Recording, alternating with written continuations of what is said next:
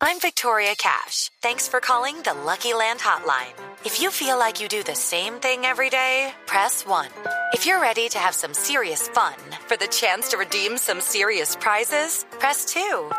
We heard you loud and clear. So go to LuckyLandSlots.com right now and play over 100 social casino-style games for free. Get lucky today at LuckyLandSlots.com. Available to players in the U.S., excluding Washington and Michigan. No purchase necessary. VGW Group. Void where prohibited by law. 18 plus. Terms and conditions apply.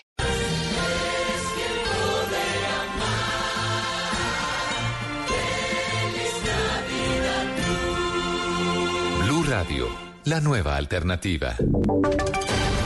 Voces y sonidos de Colombia y el mundo en Blue Radio y bluradio.com, porque la verdad es de todos. 10 de la noche en Blue Radio les saluda Joana Galvis y esta es una nueva actualización de noticias. Se radicó la primera demanda de restitución de tierras para beneficiar a una comunidad indígena en el departamento de Córdoba.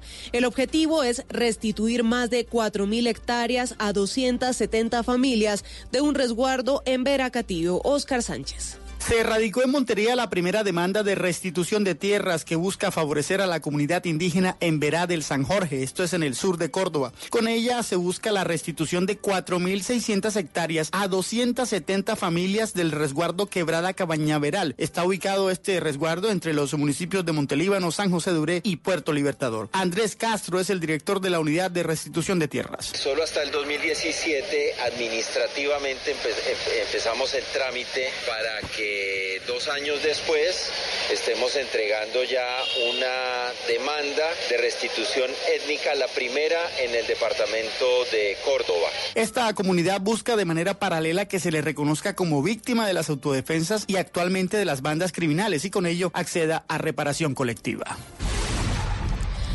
Familiares de Valentina González, la joven que murió atropellada por un yate en el mar cerca de Cartagena, reiteran su llamado a la Fiscalía para que investigue las circunstancias que rodearon este trágico e insólito accidente. Ingel de la Rosa. Por una decisión judicial quedó en libertad el conductor del yate que acabó con la vida de Valentina González cuando ella se encontraba en el mar disfrutando de la bahía de Cholón. El juez consideró que este caso se trató de un homicidio culposo sin agravantes y su decisión es respetada por la familia de la joven barranquillera. Así lo expresó Jesús Montaño, tío del estudiante de 21 años que habló en nombre de la familia para exigirle a la fiscalía que investigue a fondo hasta esclarecer este accidente e imponer justicia. El procedimiento es dejarlo en libertad a no ser un, algo pues que ameritaba retenerlos en su momento. Entonces, pues eso es parte del procedimiento y nosotros pues respetamos todos estos procedimientos legales que se den bajo la justicia. Y en honor a la memoria de Valentina, estamos pidiendo a la Fiscalía que investigue bien los hechos, que haga la investigación con imparcialidad para establecer las responsabilidades si tuviera lugar. Basada en la versión que entregó el joven que acompañaba a Valentina el día de su muerte, la familia de la universitaria insistió en que se debe dejar claro que ella no estaba careteando ni sumergida en el mar, sino en la superficie flotando cuando el yate le pasó por encima. Con un plantón para cocinar en la olla popular frente a la Universidad del Quindío y una marcha en la tarde, sindicatos y estudiantes se unieron a la jornada de paro en Armenia. La noticia, Nelson Murillo. Estudiantes, sindicalistas y ciudadanos manifestaron su desconfianza hacia el gobierno nacional en el diálogo con el Comité Nacional de Paro y la aprobación en primer debate de varias leyes, como la denominada Andrés Felipe Arias, la reforma laboral y la tributaria, que irían en contra de las 13 peticiones formuladas desde el 21 de noviembre. Los sindicatos auguran nuevas movilizaciones. Jennifer Flores, presidenta de la CUT en el Quindío, y Dimas Arias, presidente del Sindicato de Educadores, así lo expresaron. Las movilizaciones siguen hasta tanto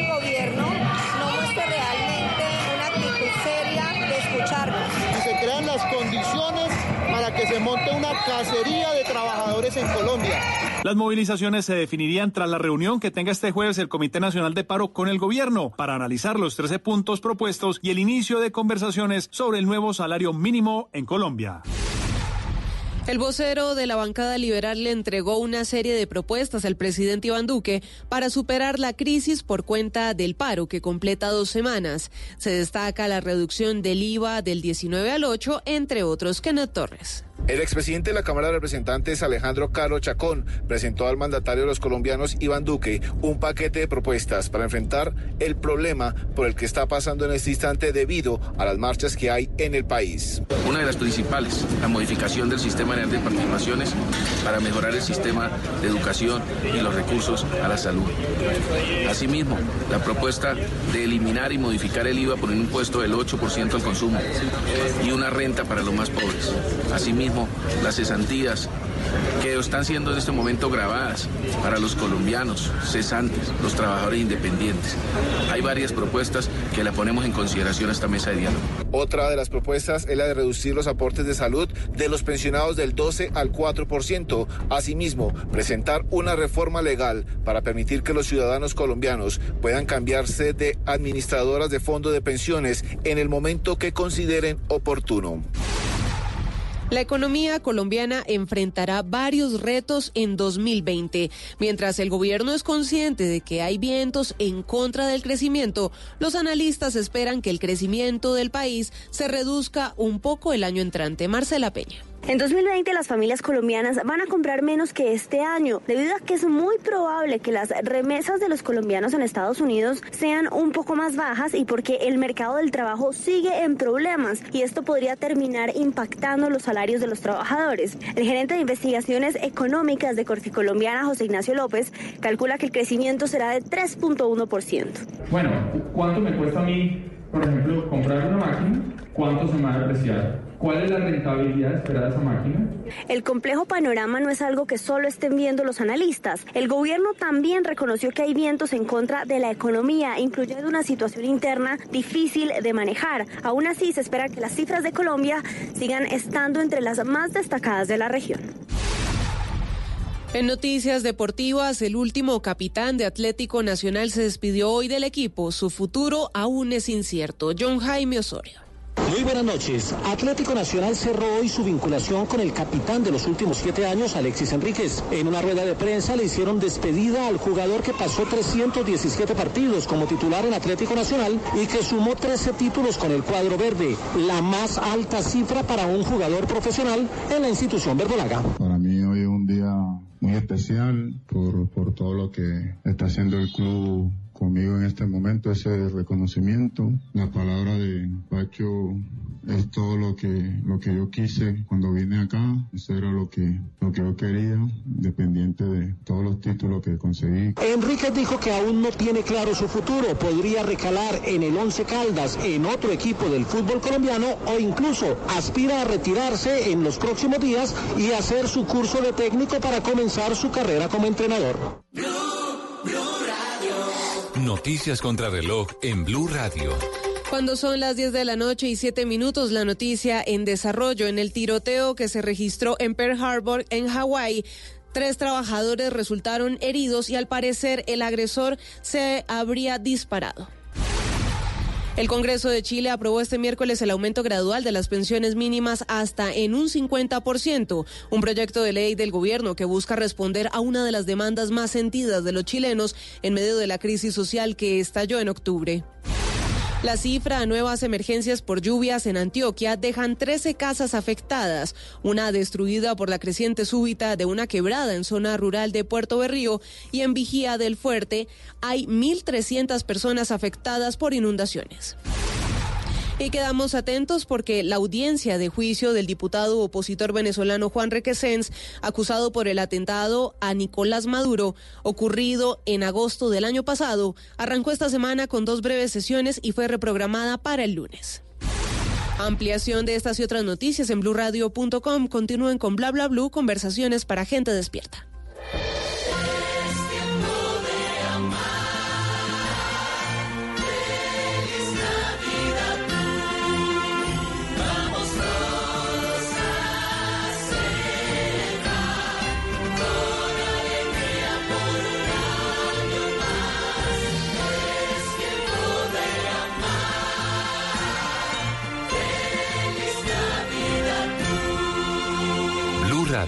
La nueva alternativa. El mundo está en tu mano.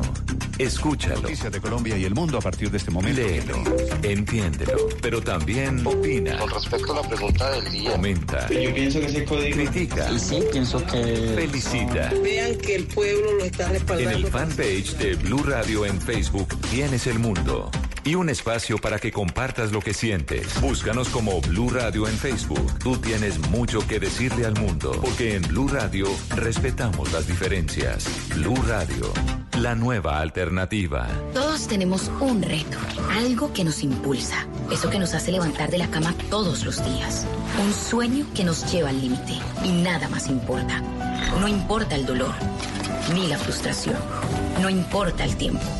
Un reto que es a la vez nuestro combustible y nuestra obsesión. Porque nada se consigue de la noche a la mañana. Este es mi reto. ¿Cuál es el tuyo? Pasta Sonia, sabor y energía que te hacen mejor. Trabajamos pensando en usted. En el 2020 prepara tus ojos. Grandes cosas están por verse y todas estarán en Caracol. ¡Gracias, Carmen! Tendremos talento a otro nivel. La sacaremos del estadio. Soñaremos en grande. Qué bien se ve el 2020. Estás escuchando Blue Radio, un país lleno de positivismo, un país que dice siempre se puede. Banco Popular. En el mundo de antes escuchabas. Amor, ¿y si nos vamos para San Andrés? Y tenías meses de planeación. Hoy escuchamos. Solo por hoy, 60% de descuento para viajar a San Andrés. Y eso no te da mucho tiempo. En un mundo que va así de rápido, necesitas una tarjeta de crédito express. Solicita la tuya y te la entregamos fácil, rápido, sin papeles y lista para usar. Para que las ofertas de viaje no se vayan volando. Banco Popular. Somos Grupo Aval, vigilado Superintendencia Financiera de Colombia. Hoy en Blue Radio.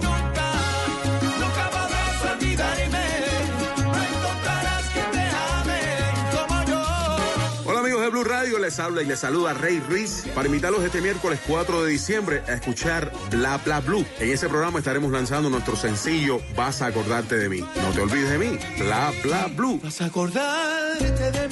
Ya lo saben, los espero esta noche a las 10 en Bla Bla Blue. Bla Bla Blue. Conversaciones para gente despierta. No se pierdan este programa porque va a estar fenomenal. De lunes a jueves desde las 10 de la noche por Blue Radio y bluradio.com. La nueva alternativa. Donde quiera no hay. ¿Qué se requiere para una buena conversación? Un buen tema, un buen ambiente, buenos interlocutores, preguntarles a los que saben y dejar que todos expresen su opinión. Cada noche encontraremos los ingredientes necesarios para las mejores conversaciones en Bla Bla Blue. La manera ideal de terminar el día y comenzar uno nuevo. Aquí comienza Bla Bla Blue. Conversaciones para gente despierta. En vivo. Desde el estudio principal de Blue Radio, en Bogotá, Colombia. Aquí está Bla Bla Blue. Con ustedes, Tata Solarte. Simón Y Mauricio Quintero. Muy buenas noches. Muchísimas gracias. Bienvenidos. 10 de la noche, 12 minutos. Esto es Bla Bla Blue, conversaciones para gente despierta. Este es el primer talk show que se hace en la radio en Colombia y será el último si usted no lo escucha. No. por favor, colabore, que eso no pase. Por favor, por- necesitamos comprar buñuelos, necesitamos comprar nati. Las novenas. Sí, siempre vamos de 10 de la noche a 1 de la mañana, de lunes a jueves, ya sabes, de lunes a jueves, de 10 de la noche a 1 de la mañana, conversaciones para gente despierta. Siempre, siempre invitado especial. Yo ya le quité el plástico a un bombón que vamos a tener esta noche. Sí, ya, ya está casi listo, ya casi listo. Invitado especial, siempre en la primera hora. En la segunda hora, hablando en serio, hoy vamos a hablar de fake news. Ni piolines ni cadenas. Que no le pase lo que le pasa a sus tías. Vamos a estar con Jorge Aguilera, un experto en fake news, que nos va a dar una cantidad de tips y de cosas para que usted no caiga como hemos caído todos. En estos- Exactamente. sobre todo en estos días tan convulsionados. Y después de las 12 de la noche, el 316-692-5274, la línea de bla bla bla, estará abierta para que hablemos todos, porque aquí hablamos todos y hablamos de, todo, De todo. Pero este programa no se hace solo, lo produce el grande, el Diego Garibello. Ahí está.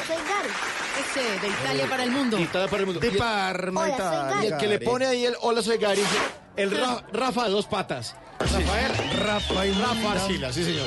Rafa Inmunda, eso. no mentira, Rafita Arcila que está en el Control Master. Bienvenidos, estamos listos echando voladores ahí. Pero son, fal o sea, ¿son falsos o son fa- noticias falsas. Mm, Sí, sí, son falsos, son falsos. Para la La afortunada. producción. La producción. Ah, para que vea. Mi nombre es Mauricio Quintero, bienvenidos. Y le damos la bienvenida al señor Rey Ruiz. Me parece mentira que todo acabó. Hoy el mundo se ve diferente, al menos para mí. Yo sé que algún día tú vas a extrañarme como yo a ti. Recogiste tus cosas y aún no lo creo. Me dejaste sin vida y fuera de control. He tratado mil formas de verte con odio eclipse que ciega el corazón.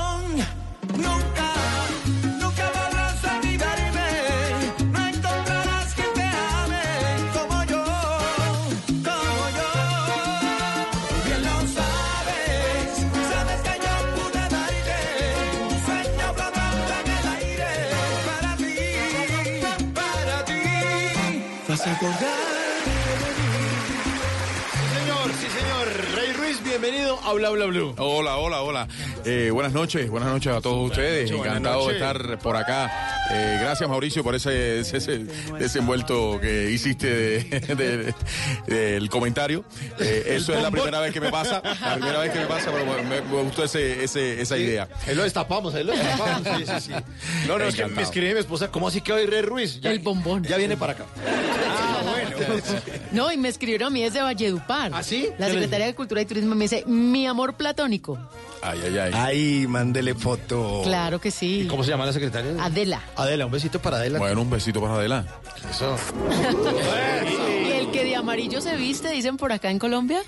Decimos. Sí. A su belleza se atiene. Oh, o sea que usted vino listo para no que lo sabía, no piropearan. sabía, no sabía, no sabía, de verdad que no. Eh, qué bonito, gracias, Tata. No, es un buen piropo. Vas a acordarte de mí, ¿no?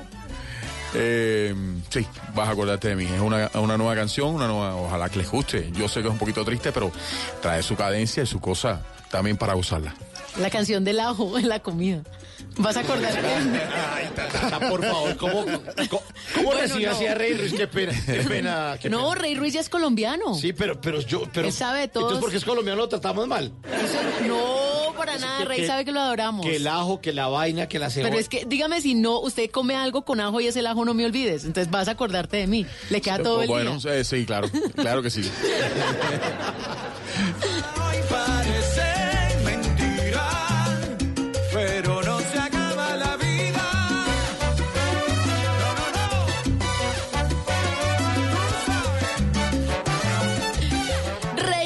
es nuestro invitado. Nos encanta cuando un artista viene con ese olor a nuevo y especialmente en el ámbito salsero, porque mucho se ha especulado con el tema urbano que, que está arrasando todos los géneros y que los demás están quedados, pero con Rey Ruiz uno se da cuenta que es un artista que permanentemente está en evolución, en promoción, que nos está entregando nuevos productos, que va a estar también en la Feria de Cali. Ajá. Mejor dicho, está súper vigente. Sí, yo pienso que este año lo, lo empecé con nuevas pilas, nuevas pilas. Primero, eh, entregando un nuevo sencillo que se, que se llamó. Vengo, el, eh, hace como alrededor de, de cinco meses, seis meses, y, y este ahora que, que vengo y lo traigo.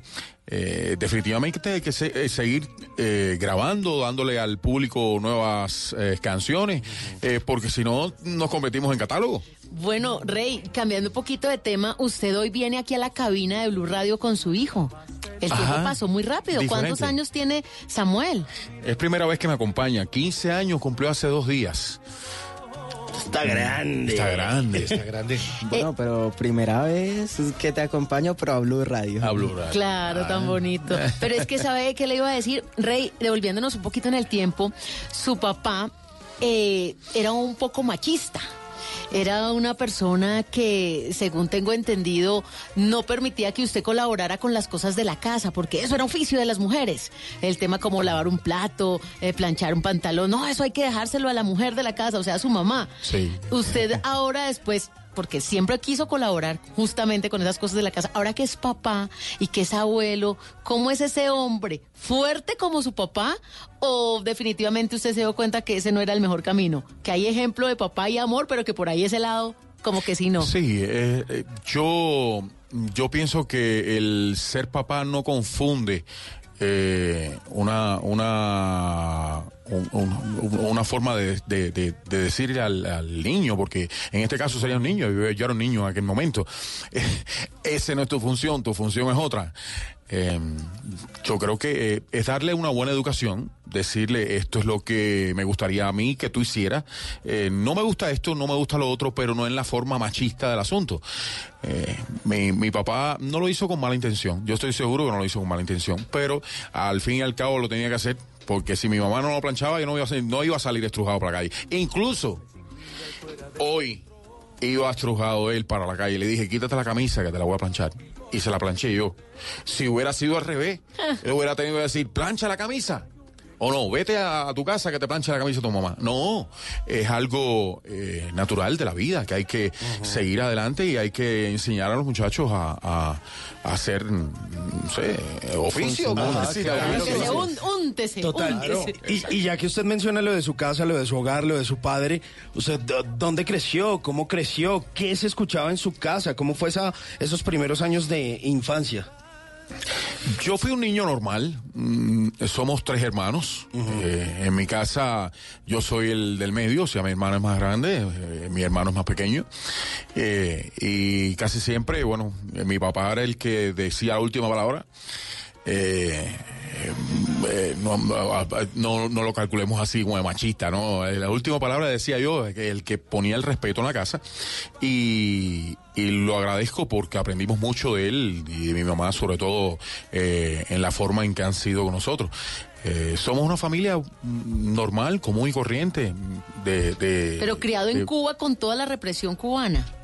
Sí, eso no tiene nada que ver con la familia. Lo que tiene que ver con, con, con la familia eh, eh, es otra cosa. Eh, el país no había forma de arreglarlo, nosotros no podíamos arreglarlo. Teníamos que o salir del país como lo hicimos o, o mantenernos y acatar las, las órdenes que, que ellos dan. Claro, y, y- y en esos primeros años de infancia, ¿cómo se empieza usted a involucrar con la música? ¿Qué sonaba en la radio? ¿Cómo era el ambiente musical en el que usted creció? Eh, era una, era, era una. Aquí hay tanta radio, aquí hay tanta información que yo no puedo decir una cosa ah, completamente. eh, es totalmente. eh, eh, la represión se, se veía hasta en la radio. O sea, Ok. ellos te ponen lo que ellos creen que deben ponerte, los artistas que ellos no creen que deben ponerte, no te los ponen. O sea, yo vine a escuchar, eh, por ejemplo, a Oscar de, eh, Oscar León, al Gran Combo de Puerto Rico, en una canción, y yo dije, qué clase de sabor. Yo quiero tener más de eso. No, te dan una sola canción. Y una sola canción y despide. Debut y despedida. Y así con los, los, los, artistas que, que, que tenía eh, deseo de escuchar. Por ejemplo, el- la ida a, a Oscar de León eh, en el 86, eso fue un boom en Cuba porque eh, la necesidad del, del, artista extranjero la existía 100%. Y yo me lo disfruté igualmente. Eh, ¿Qué es lo que se escuchaba? Bueno, había muchas orquestas cubanas, lo que teníamos nosotros eh, para, para poder gozar, digo yo, para escuchar y para, para seguir adelante.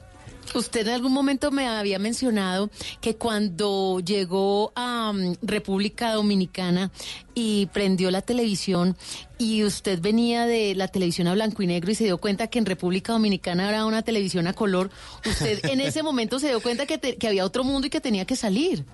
No, eh, eh, tú me entendiste diferente. Eso, ¿Cómo es, cómo eh, es, es, eso es un es? dicho que yo he dicho. eh, lo que pasa es que eh, cuando uno sale del país, se da cuenta de que hay otro mundo completamente. Y entonces uno dice, se da cuenta que en la casa lo que tenían era un televisor en blanco y negro y te lo cambiaron a, a- a- a color y dijiste esto es otra cosa. Yo quiero vivir aquí yo quiero hacer lo que lo, lo que se hace aquí eso fue mi intención cuando llegué a República Dominicana. Pero me Y- pareció interesante porque no, no, no quiso volver, o sea, usted sale y empieza y eso fue como, como un impulso gigante para su carrera porque usted salió prácticamente con una mano adelante y con una mano atrás porque ya hacía programas en televisión, ya hacía cabaret, ya hacía cosas, pero su trabajo como artista, ya cantante profesional, pues se vino a desarrollar después. Sí, claro. Cuando ya salgo del país y ya re- eh, o sea, llego a, a Estados Unidos, Eh, enseguida me grabaron. Yo al año y piquito tenía eh, mi disco de bajo brazo eh, con, la, con la compañía y la compañía hizo mm, mm, muchas cosas buenas por, por mí. O sea, que me siento sumamente agradecido por, por, por decir, era Sony en aquel momento. Eh, yo creo que los primeros pasos lo di bajo la tutela de mucha gente importante, eh, desde los compositores, arreglistas, promotores y, y todo. Es que usted se dio el lujo de arrancar con no, no me acostumbro. Er- Fue mi la primera canción que grabé en, en el, en el estudio y la primera canción que salió al aire. Y fue un éxito, fue un éxito Brutal. de una. brutal. Sin duda. 10 de la noche, 24 minutos. Estamos aquí en Bla Bla Blue de Blue Radio con Rey Ruiz.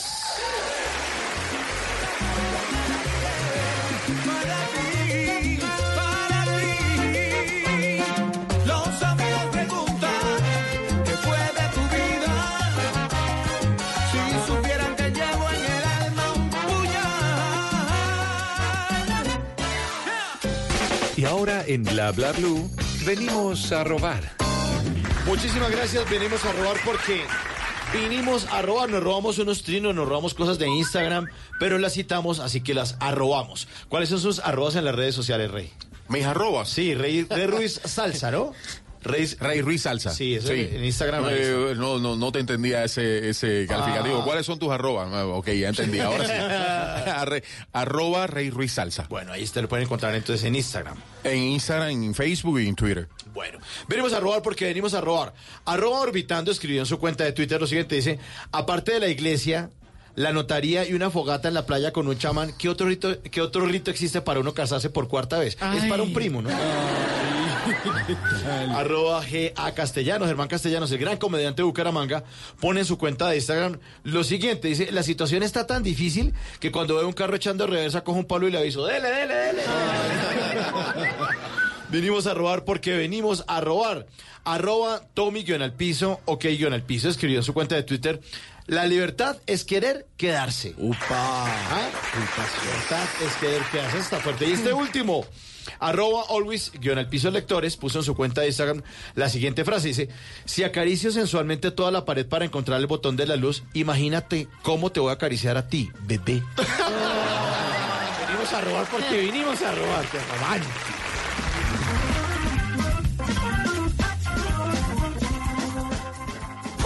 Bla Bla Blue. Conversaciones para gente despierta.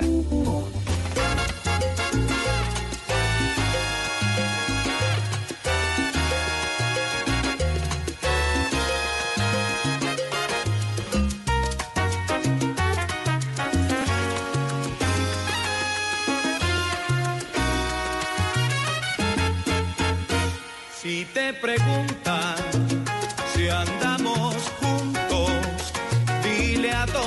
soy amigo y punto.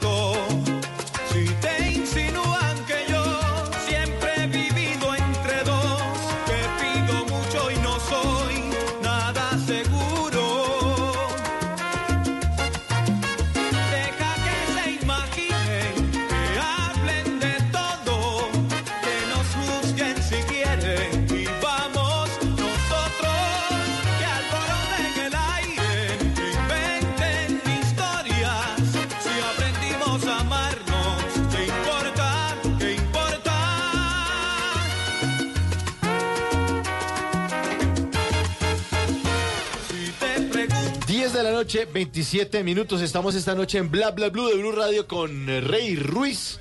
Y hablándonos también de su vida y hablándonos un poco de todo lo que ha ocurrido, de esta gran carrera que usted ha tenido eh, sobre el escenario, en los oídos de todos nosotros, sus seguidores y sus admiradores. ¿Cómo arrancó usted en su niñez? ¿En qué momento se dio cuenta usted, Rey, que usted dijo, hey, yo voy a cantar, esta vaina estoy, a- estoy muy afinado, yo quisiera ser como ese que admiro? ¿A quién admiraba usted cuando era niño? Bueno, cuando era niño admiraba mucha, mu- a mucha gente. Digo yo, yo era muy asiduo a la, la- la música americana, por ejemplo. Lo que era música disco. Me encantaba Bee Gees, me encantaba Donna Summer. eh, no sé, un montón de, de ahí para adelante. Pero cuando yo me doy cuenta que en realidad quiero hacer salsa, es cuando llega Oscar de León en el 86 y me digo, "Oye, ¿qué clase de swing? Yo quiero hacer eso. A mí me gustaría hacer eso. Claro, mi paquete no se parece al, al- al de él. O sea, eh, lo que yo hago eh, no es igual, pero tiene el mismo cimiento, que es la salsa. Usted se fue por el lado romántico. Ajá, claro. Venga, y entonces usted está en Cuba y usted por qué llega, por qué se va a República Dominicana? ¿En qué es la única forma, la única forma de poder hacer eh, música, eh, digo yo personalmente. O sea, yo, yo trabajaba, cuando trabajaba en Cuba, trabajaba para un show en el cual te escogían la, el, el- el repertorio. repertorio. y dependías de ese repertorio, no importa si te gustara o no te gustara, lo tenías que hacer. Entonces yo quería evolucionar, yo quería hacer otras cosas. Yo no sabía lo que me iba a dedicar, en realidad, si era pop, si era a, a- a balada, si era a salsa, merengue, lo que hubiese sido. Yo cuando llegué a República Dominicana dije, uy, ese tipo, Eddie, Eddie Herrera, eh, como canta, yo quiero cantar igual que el hombre ese. Pero imagínate tú, un cubano cantando merengue. Me lo hubieran, me lo hubieran ahorcado en Cuba. O sea, ¿qué pasa? Entonces dije, no, preferible eh, llegar y, y empezar a, a indagar. Por ahí por el lado de la salsa. ¿Y en República Dominicana cuánto tiempo vive? Viví muy poquito, estuve como un mes y pico, un mes y piquito. Nada, solamente. una vez ahí para Miami. Sí, lo que pasa es que en el momento en que llegamos, eh, hablo de mi esposa y yo, que es dominicana, eh, estaban recogiendo, a la, Fundación Cuba- Cubano-Americana estaba recogiendo a todos los cubanos que estábamos en diferentes islas para llevarlos a Estados Unidos con sus familiares. Y en ese caso, entré yo también. Y, y- y fue como un mes y piquito. O sea, enero 6, el Día de los Reyes, salido de Cuba. O sea, fue un regalo. Empezó bien el Yo- año. Yo soy rey. Eh, por eso me digo, fue un regalo. Y el 14 de febrero estaba ya en, en- en Miami. Una ciudad que a usted le encanta. Sí, es una, una ciudad hermosa, una ciudad de, de mucha gente, eh, de diferentes eh, nacionalidades, incluso el, colombiano es parte de, una de las comunidades más grandes que hay allá. Si te preguntan que está Rey Ruiz con nosotros esta noche en Bla Bla Blue.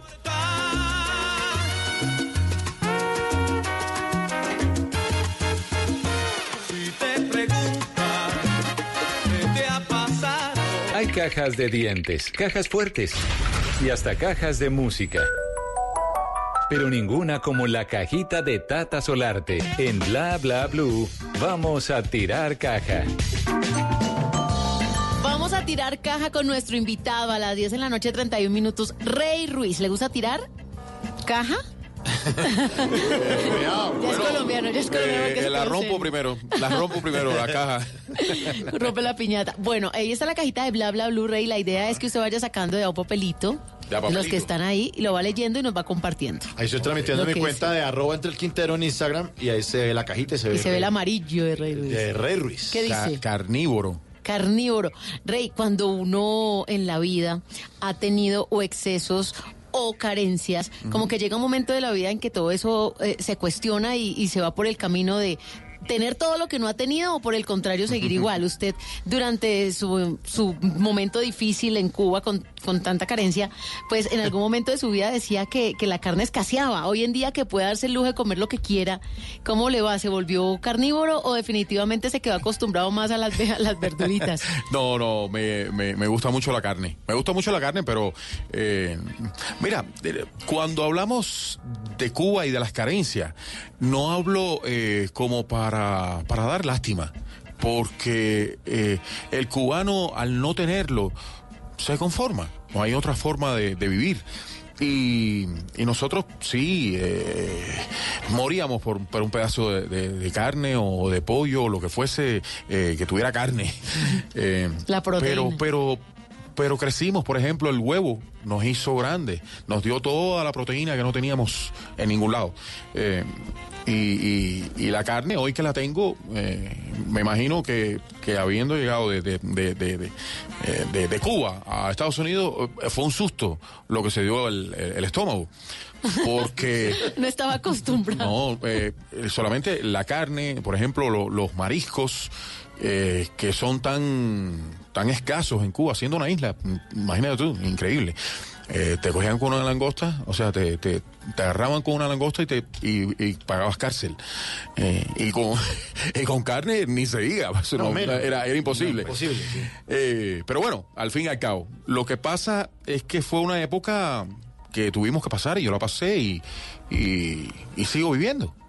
Siguiente papelito, Rey. Ah, siguiente. Digo, Listo, a ver. ¿Qué dice en ese papelito? Dice Cuba, Puerto Rico, Colombia, Dominicana. Son lugares que lo han marcado muchísimo a usted. ¿Qué me puede decir de cada uno de esos lugares? Cuba, mi país, mi país que, que lo quiero, lo añoro, me da mucha nostalgia eh, el, el no estar allí, el no tener comunicación casi con mi, con mi familia, una familia no es tan allegada, pero son primos, tíos que tengo allá. Puerto Rico fue la isla que me dio el primer empujón en mi carrera, Es que cierto me que... acogió. Di- No, di- perdóname. eh, no, dime. dime. No, que si No, era cierto no, que cuando... no, perdóneme. Que si era cierto que, que cuando usted estaba en Puerto Rico y en ese momento también estaban Jerry Rivera y Víctor Manuel, a Exacto. propósito del bombón, pues lo parecían que eran los tres boricuas, que como que los metían en el mismo... Sí, para mí, eh, ellos todos pensaban, no solamente ellos, todo el mundo pensaba que yo era puertorriqueño. Primero porque la música se hacía en Puerto Rico y lo que sonaba era Puerto Rico. Eh, cantando no se notan los acentos. Y es por eso es que todo el mundo decía que era puertorriqueño. E incluso hoy me, com- me, me tropiezo a puertorriqueños y me dicen, "Eh, Puerto Rico, que viva Puerto Rico. Digo, pues viva Puerto Rico. En realidad, yo en realidad le debo mucho a, a Puerto Rico por esas, esas cosas, ese cariño que me, que me entregó. Tengo muchísimos amigos y, y muchas cosas buenas que pasé. Colombia. Colombia. Colombia es el país eh, que últimamente visito más.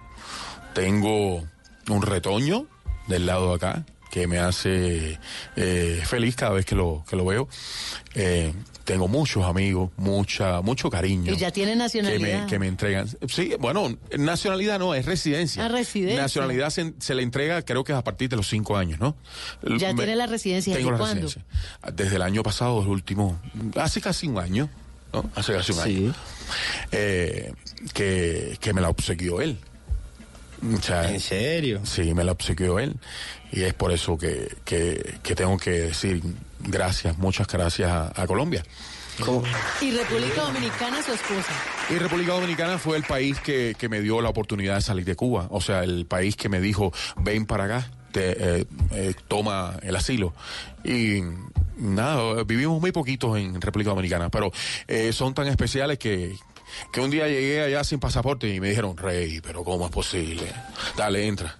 Eh, entrar- entré y cuando eh, voy saliendo, eh, me acuerdo que, el- que uno de los señores que el- el del avión, íbamos a Puerto Rico, me dicen, eh, dime una calle de, de Miami a, a Nueva York. Digo, la, la I-95. Dice, entra al avión entonces. Eh, llego al avión, al 37, el, el tipo de, afuera, de abajo no te conocía. Por eso es que te pregunto eso. Bueno, y el último, el último papelito. Ah, y otro más. Sí, el, último. La camiseta. ¿Cuál fue la historia con una camiseta que le pasaron en un concierto? Algo con Héctor Lavoe. Ah. Una anécdota que, que, que fue muy famosa en algún momento. Eh, la camiseta, eh, sucede que, que estoy yo en Puerto Rico cantando en una fiesta que era de un, un playero. Eh, me tiran una camiseta, una camiseta negra con una silueta, en una silueta en blanco. Y cuando la veo a esta distancia, yo no sé quién es. No, una, a distancia corta, pues estamos hablando da- de exacto. Una distancia corta, no sé quién es. Eh, nada, yo la pongo arriba del stand. El stand estaba solo, yo estaba con el micrófono en la mano. No sé si se cayó o no se cayó, dicen, eh, me inventaron después que se había caído la, la camiseta. Me dicen que la coja la camiseta, la vuelve a enseñar, la enseño a la gente, la- a la gente, está la gente, eh, ¿sabe? Eh, eh, eh, todo el mundo gritando y esto y lo otro. Me dicen que la tire, la vuelve, la, vuelve, la tiro. Y, y ahí se acabó ese momento. Bueno, en la radio al otro día inventaron de que yo había pisoteado la, la camiseta y que había hecho con la camiseta lo que hubiera querido. Y al fin y al cabo, eh, quien estaba dentro de la camiseta, o sea, en la silueta, era Héctor Lavoe. Entonces, y, y al otro, a la otra semana, yo estoy en un, un lugar eh, en Ponce. Héctor Lavoe es de Ponce. Y estamos frente a toda una cantidad de, de gente tremenda, como 10 mil personas. Y cuando voy a subir a la tarima dicen, a quien están esperando es a ti. Y, y yo sé que era por la camiseta. Cuando llego, eh, enseguida, nada, al fin y al cabo empezó la, la orquesta, mando a bajar la orquesta, un momentico, le voy a decir una cosa. Eh, me acabo de enterar que le acaba de pasar un suceso a, a, a Jerry, que estaba antes que yo, Le tiraron una piedra a, a- a Jerry y no le dio a él, le dio al conquero. Estaba en un ambiente muy difícil. Pero qué bonito Pero es les voy a decir. Sí. Muy amable. Sí, estaba, estaba un poco, eh, estaba un poco difícil. Y le digo, les voy a decir una cosa. Si ustedes quieren que yo esté aquí, yo estoy. Pero de la camiseta no voy a volver a hablar. a hablar. Porque sus ídolos son míos también. Sí, claro. Y la gente empezó a gritar y todas esas cosas. Al fin y al cabo, todo salió en orden y, y se susanó el Pero- problema de la camiseta. Pero fíjese, fíjese, las fake news, de eso estaremos hablando en la segunda hora aquí en Bla Bla Blue. En esa época pronto no grabaron. No grabaron eso, pero de eso estaremos hablando en la segunda hora con el experto Jorge Aguilera de las falsas noticias. Que pasa eso, lo de la camiseta, pero en redes sociales y lo termina uno envainando por algo que no, nunca pasó. Claro. Nunca pasó. Claro. Exactamente. 10 de la noche, 39 minutos. Seguimos aquí en vivo con Rey Ruiz. Vengo, vengo que vengo con Rey Ruiz.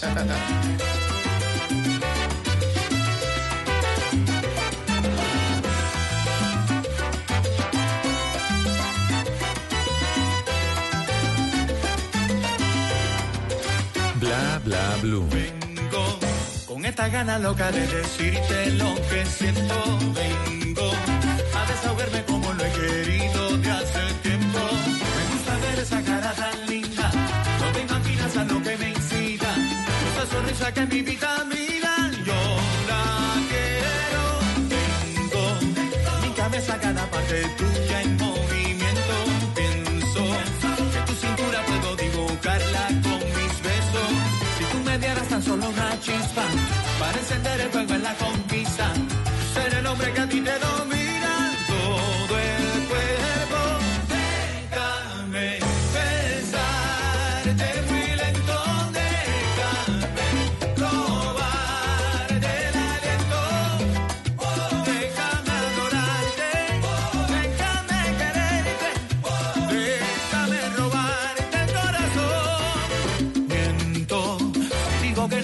estar contigo todo el tiempo. Tiemblo cuando me miran esos ojos suyos que dan miedo. No quiero ser lo que tú necesitas, en tu cerebro ser lo que te excita.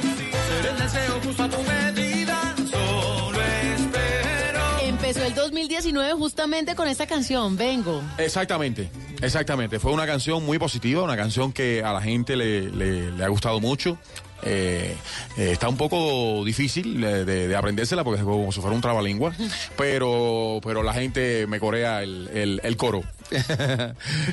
Ok, y luego de Vengo, entonces Ahora vino sí. este estreno. Vas Acordarte de mí. acordarte de mí. Exacto. Bueno, ahí está. Vengo.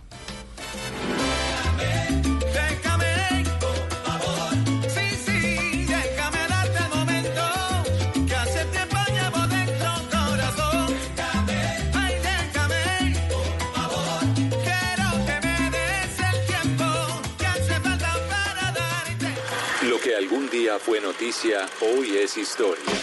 En Bla Bla Blue, antes de que se acabe el día.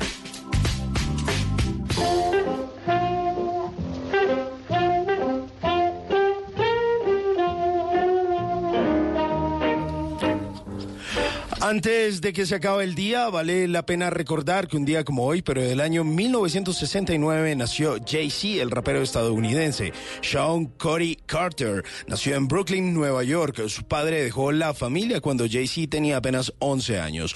Durante su dura adolescencia, eh, enmarcada quizá en muchas drogas, eh, que después esto lo vino a cantar en canciones autobiográficas, pues eh, salió adelante. Asistió a varias escuelas incluso fue compañero de clase de la leyenda del rap Notorious B.I.G. Jay-Z recurrió al rap a una edad temprana para escapar de las drogas, la violencia y la pobreza que lo rodeaban. En 1989 se unió al rapero Jazz O, quien le sirvió de mentor para grabar una canción llamada The Originators. Desde ahí, pues Jay-Z adoptó su apodo de Jay-Z.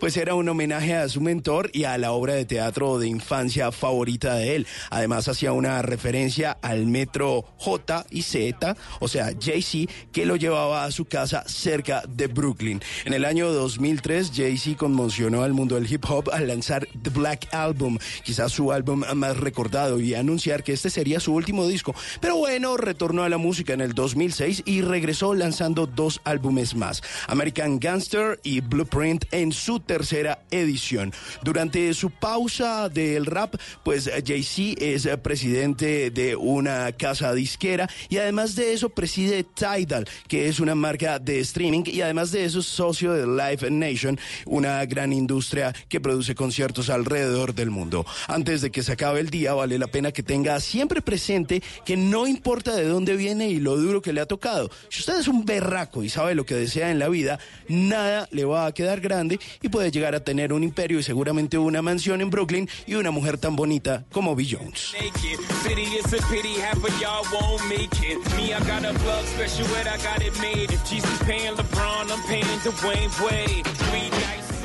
Nunca te irás a la cama sin aprender algo nuevo. Bla bla blue.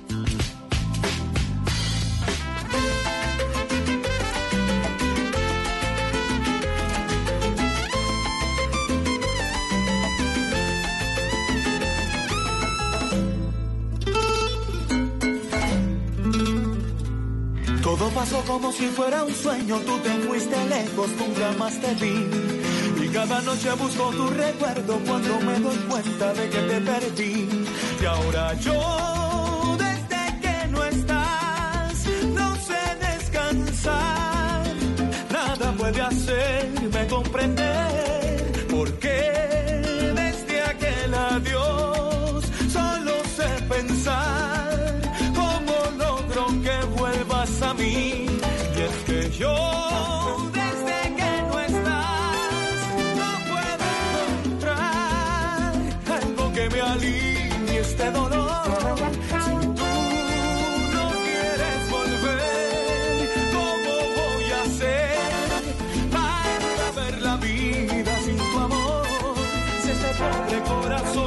10 de la noche, 45 minutos. Seguimos en Bla Bla Bla esta noche con Rey Ruiz y esta bella canción Desde que no estás.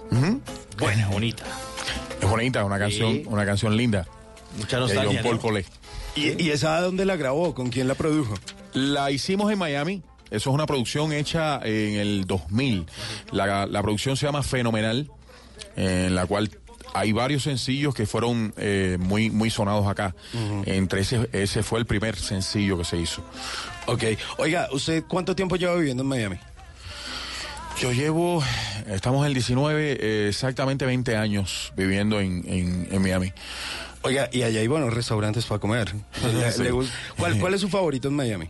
Eh, ¿Cuál es el favorito? Para- ir a comer. Sería eh, el de la carne, el... el, el- Rodicio. Eh, no, ¿Sí? sí, es como rodicio, es rodicio, pero tiene un nombre. Eh, eh, de Texas, um, Texas o Brasil, exacto. Ese mismo. ¿Lo conocen? No. Eh, no. Ese Pues es se el- lo recomiendo.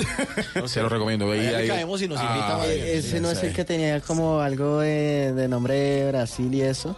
Ese es Texas Brasil. Ah, sí, sí, sí. Ah, bueno. Pues ya que estamos hablando de comida, lo voy a invitar a una sección de Bla Bla Blue que se llama Tripa Advisor. Seguramente usted ha escuchado el Trip Advisor, pero aquí tenemos uno mucho mejor que se llama Trip Advisor, porque a cada lugar nuevo al que usted va, cada lugar que usted visita, tiene un lugar chévere para ir a visitar, para echarle algo bueno a la tripa, ¿listo?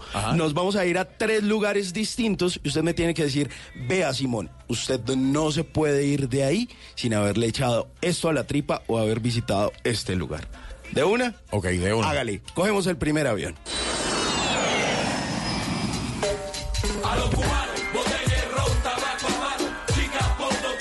Y empecemos por Cuba.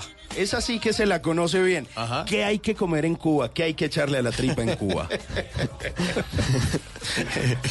Bueno, eh, eh, si te puedo decir, eh, la comida cubana es muy rica, es muy rica, pero cuando la hay.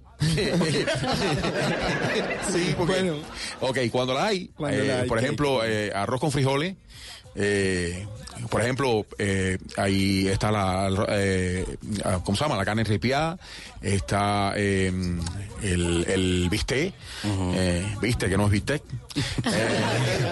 Eh, que- viste que no hay bistec, eso mismo. eh. Qué triste. Eh, hay Uy, con platanito dulce. con también. platanitos maduros, eh, yuca frita, eh, eh, platanito. Aquí igual, en chicharrita le decimos nosotros, o sea, platanitos eh, fritos. Fritos, exactamente, sí, sí. pero que son verdes. Eh, ah, patacones. Ajá, ajá, batacones. Eh, un montón de cosas, pollo frito, ah, ah, eh, muy muy evidente. Eh, rabo encendido, se llama lo que ¿Qué es la cola, la, Ah, cola de la, la cola de la vaca, que cola. se hace en pedacitos y es sumamente rico. Eh, hay un montón. Bueno, eh, todo eso le echamos a la tripa. Eso sí no se lo vaya a echar todo al mismo tiempo porque no, no, no le cae tan bien. Listo, cogemos un segundo avión o si quiere barquito, como quiera. Avión 2. No, República Dominicana. Esa vaina. Llegamos a República Dominicana y en República Dominicana que hay que echarle a la Uy, tripa. eh, mofongo, es riquísimo. Eh, mondongo, eh, Y- y autóctono de el, mo- el mondongo de allá es rojo, ¿no? No, no, no, mo- el mondongo de allí es como, eh, en, en Cuba es como pati panza. Es pati panza, se le llama pati panza. Es como, no, no te sé decir, yo no soy cocinero, pero algo, eh, sí, a- es algo viscoso que viene con, con lo que es la, la parte del, de, de mucha grasa, en, eh, pero es muy rico, lleno de muchas viandas y, y, cosas que, que vienen allá adentro. que Sí, por eso, ¿por qué es lo vio rojo? riquísimo. ¿Te- ¿Tenías gafas puestas? No, no, no, no, no, no. Lo que pasa es que alguna vez en un restaurante, en un restaurante dominicano, eh, me dieron un mondongo y era color rojo. Pues No, seguramente así lo hacían. le echaste, o le echaste La- ketchup o algo. La, la vaca de allá era roja. o el plátano. Podía ser. eh, Bueno, eso en República Dominicana y nos vamos para una tercera ciudad a ver qué recomendaciones nos hace Rey.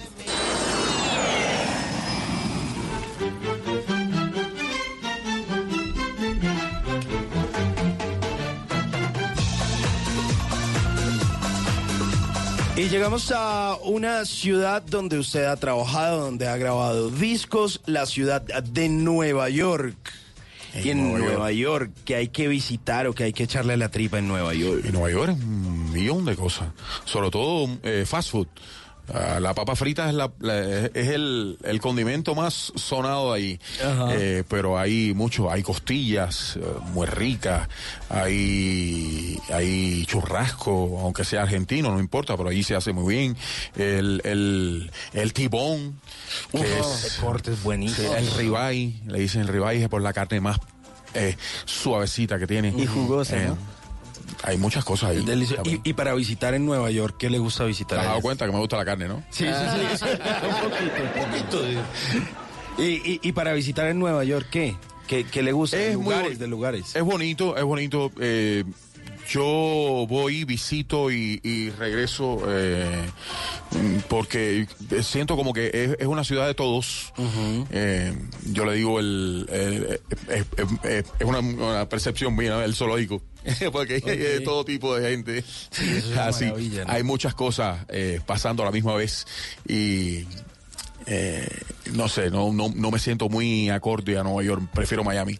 Ok, bueno. Hay pues, mucho frío, hasta, a esta, a esta altura hay mucho frío. Uf, uf, si es que ya empezó a nevar y todo. Pues bueno, esas son las recomendaciones de este Tripa Advisor con Rey Ruiz. 1052, aquí está amiga Rey Ruiz. Hacía frío y yo estaba perdido. Me sentía triste y decidí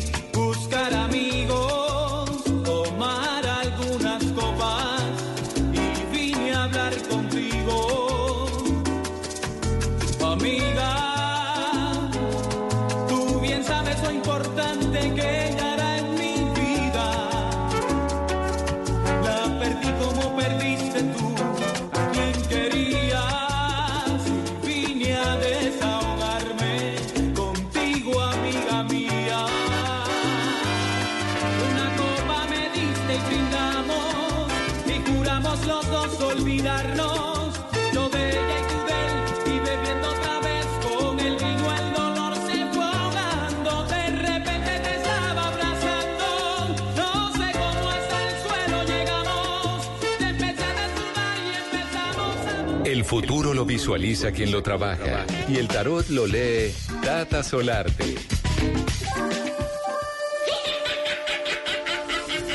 Bueno, vamos a conocer un poquito, pero acerca del futuro, lo que le depara el futuro a Rey Ruiz, nuestro invitado hoy aquí en Bla Bla Blue, y le presento el Tatarot. El tatarot. Está bueno eso. Bueno, Rey, pues ahí las tiene, todas esas cartas son suyas. Saque unita a ver qué, qué pasa con esas cartas, a nos dicen. ¿Qué tan cierto es todo lo que va saliendo? ¿Cómo se llama esa primerita que sacó? La sacerdotisa. La sacerdotisa del amor, pero en este caso es la sacerdotisa de la salud, porque la salud es muy importante. Sí, eh, pero eh, muñequito este, ella tiene muy buena salud también. Sí, sí, eso se le ve muy buena salud, un año que va a empezar de una manera muy exitosa para usted. Le quería preguntar cómo va con el tema del hipotiroidismo. Hipotiroidismo. Voy bien. ¿Usted lo Voy controla? lo controlo con una pastilla diaria. Eso es un, eh, yo no conozco muy bien del tema, pero eso es que, como que el peso no se regula bien o... Eh, hay muchas cosas. El, el- el peso, eh, el mood.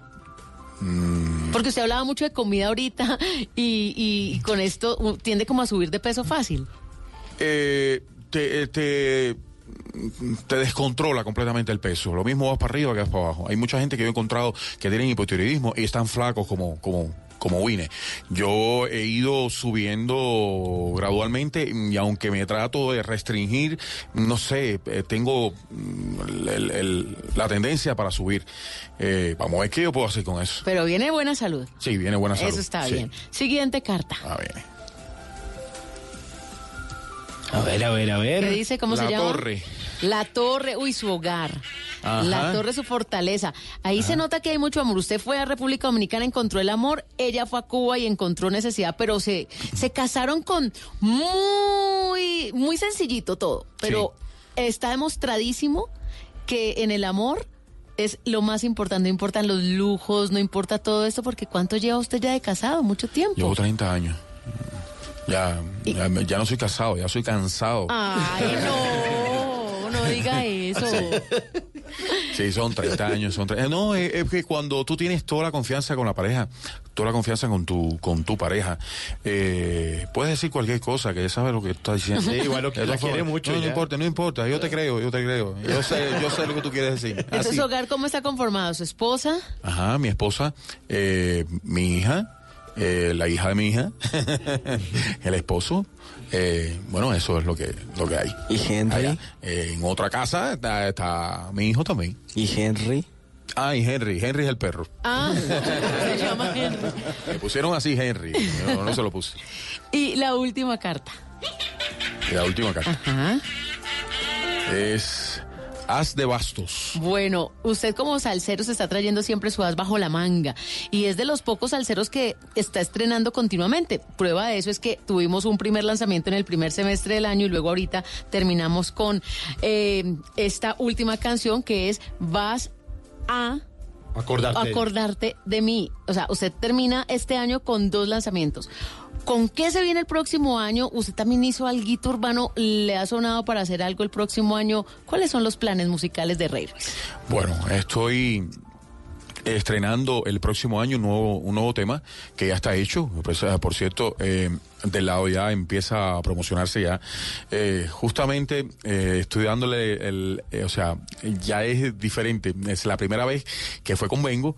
Señorita Diana hace un feat conmigo y yo lo hago en, en urbano. Ahora ella me invitó hacer una canción en salsa. Y entonces soy yo el que hago el feat con ella. Y estamos haciendo salsa que no es lo que ella hace. Pero lo que nos quedó muy, muy bien. Ya ese, ya ese tema eh, tiene video y todo para estrenarlo en, en, al principio de año. Estamos haciendo música, seguimos haciendo música, seguimos, inclusive estoy haciendo hasta, hasta un estudio de grabación, cosa como para, para hacer eh, mi propio laboratorio. Ay, pero qué bien, o sea, este próximo año pinta súper. Y, y, a nivel de conciertos, de show, ¿cómo termina usted este 2019? Estamos por acá, estamos por acá, eh, estamos en, Feria de Cali, el 27 y el 28 estamos en, la Plaza de Toros de Cartagena haciendo un, un espectáculo que ya lo hicimos aquí en, Bogotá y lo hicimos también en, en Medellín, que se llama Viva la Salsa. con diferentes colegas. Entre esos está Willy Colón, Gran Como Puerto Rico, Oscar de León, Tito Nieves, Andy, Andy Montañez y yo. Cuando se encontró usted por primera vez con Oscar de León después de lo que nos contó. Imagínate tú cuántas cosas, cuántas cosas no le dije. Eh, además, eh, él, él ha sido muy amable. Muchas veces estuve, ah, una, la primera, la primera vez que, que me llamó, o sea que tuve eh, contacto con él, hizo una llamada a una a televisión que estaba yo en, en Venezuela y lo llamaron y me saludó desde allí. Entonces, para mí fue muy, muy bonito ese, ese encuentro. Pues el encuentro aún más bonito es el que hemos tenido con usted, Rey, esta noche aquí en Bla Bla Blue, con el lanzamiento de esta bella canción, Vas a acordarte de mí. Lanzamiento y además puertas abiertas siempre, eh, no solamente Colombia su casa, sino también eh, Blue Radio y Bla Bla Blue sigue siendo su casa. Muchas gracias, Mauricio. Gracias, Simón. Gracias, Gracias, Tata. Gracias, Diego. Gracias a Rafa, ¿no? La- la- Rafa Dos Patas, sí. Rafa. Gracias a ustedes por, eh, por la invitación. Eso me gustó. Eh, por, por- por la invitación. Eh, nada, dándole saludos a todos los que nos están escuchando a través de Bla Bla Blue. Los quiero. Yeah.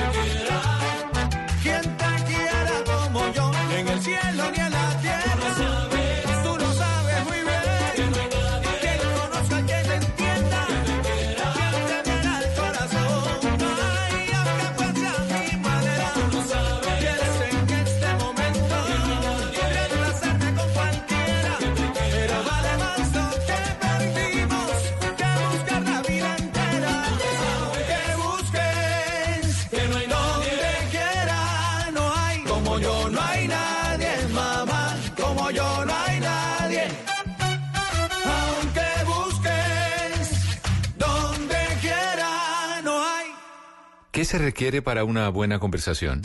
Un buen tema, un buen ambiente, buenos interlocutores, preguntarles a los que saben y dejar que todos expresen su opinión. Cada noche encontraremos los ingredientes necesarios para las mejores conversaciones en Bla Bla Blue. La manera ideal de terminar el día y comenzar uno nuevo. Bla Bla Blue. Conversaciones para gente despierta. De lunes a jueves desde las 10 de la noche. Blue Radio crece. Blue Radio y bluradio.com. La nueva alternativa. Voces y sonidos de Colombia y el mundo en Blue Radio y bluradio.com, porque la verdad es de todos. Son las 11 de la noche y dos minutos. Aquí están las noticias en Blue Radio. Mucha atención en Pereira a esta hora. Continúan los rezagos de las manifestaciones durante toda la jornada del paro nacional. En los últimos minutos, con disturbios y detenciones desde allí, desde la capital de Risaralda, nos cuenta Freddy Gómez. Carlos, buenas noches. A esta hora 10 personas fueron retenidas por parte de la Policía Metropolitana y se encuentran en las instalaciones de esta policía en la Avenida Sur. Entre los detenidos hay dos menores de edad. Hasta el momento hay registro de tres vehículos que sufrieron daños en el sector de Invico, cerca del centro de la ciudad donde se presentaron los disturbios y donde algunos jóvenes que no querían abrir una vía que llevaba más de cinco horas cerradas no quisieron moverse del sector y fue necesaria la intervención del SMAT. En Pereira y el eje cafetero Freddy Gómez, Blue Radio. Gracias Freddy, estamos atentos a lo que está sucediendo en todas las capitales del país donde aún continúan las movilizaciones y también sus efectos, como lo que está pasando en la ciudad de Barranquilla con la Universidad del Atlántico, que suspendió parcialmente el semestre académico hasta que no se logren los acuerdos con la comunidad estudiantil. Ingel de la Rosa.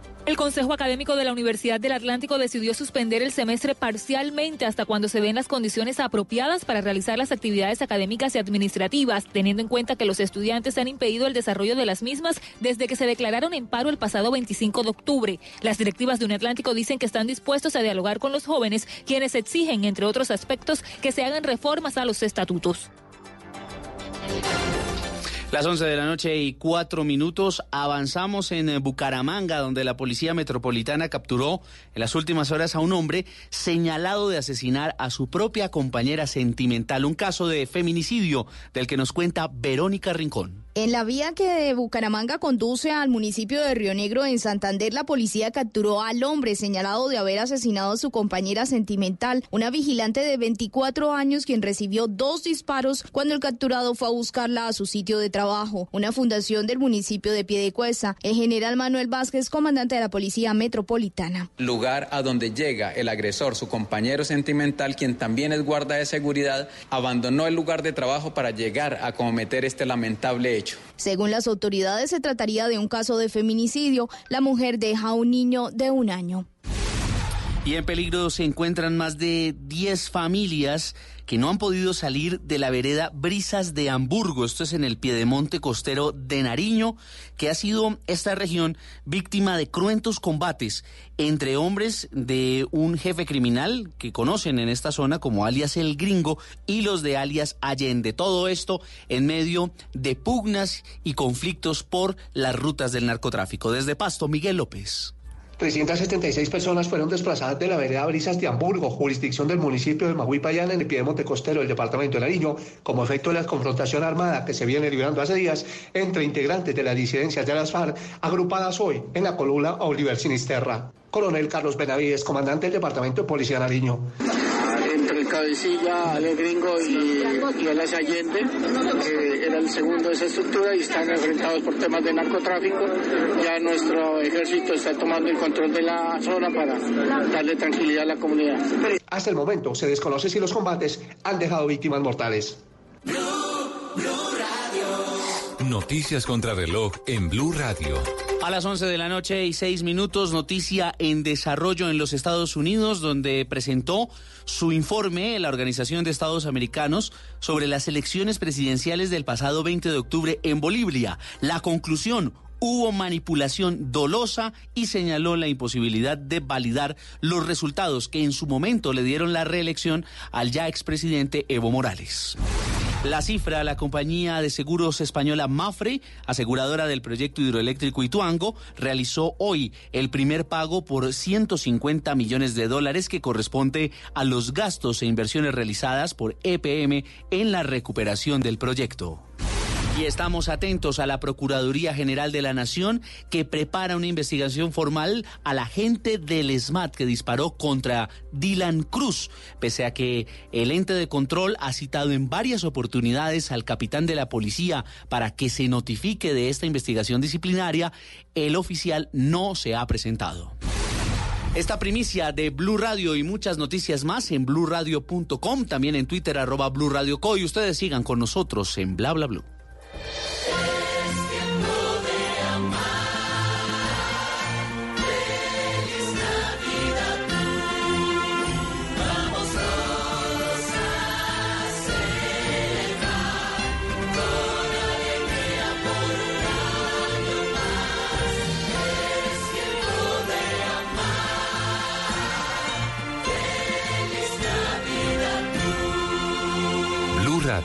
la nueva alternativa. El mundo está en tu mano.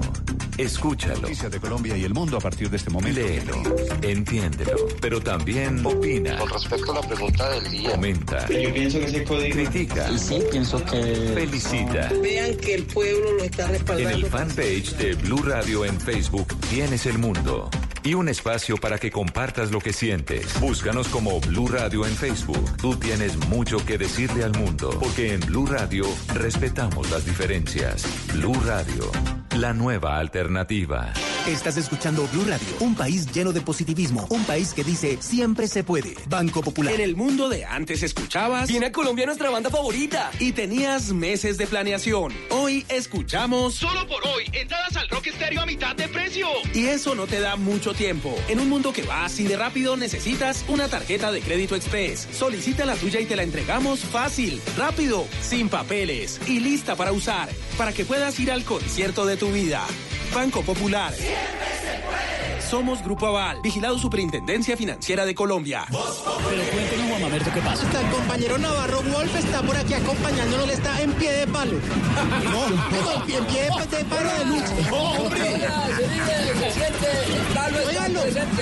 El rechazo de la gente va a ser no solamente contra el gobierno, sino contra el Congreso, contra todas las instituciones, porque no se bajan el salario, porque sacan leyes para beneficiar a los corruptos, porque se les pide que discuten las leyes económicas y las, y las popitrean. Es posible que estas marchas se apacigüen con diciembre, pero acuérdense que hay gripas mal cuidadas, que se vuelven crónicas. Oye, oye, no asuste. Pues cuando las cosas no se resuelven, solamente se enquistan. Esas reuniones pueden seguir como diálogo de sordos o, avanzar quien puede llegar. cambiar es el gobierno.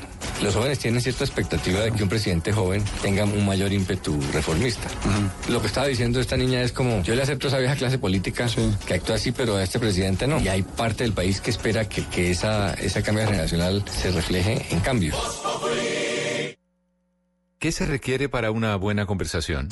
Un buen tema, un buen ambiente, buenos interlocutores, preguntarle a los que saben y dejar que todos expresen su opinión.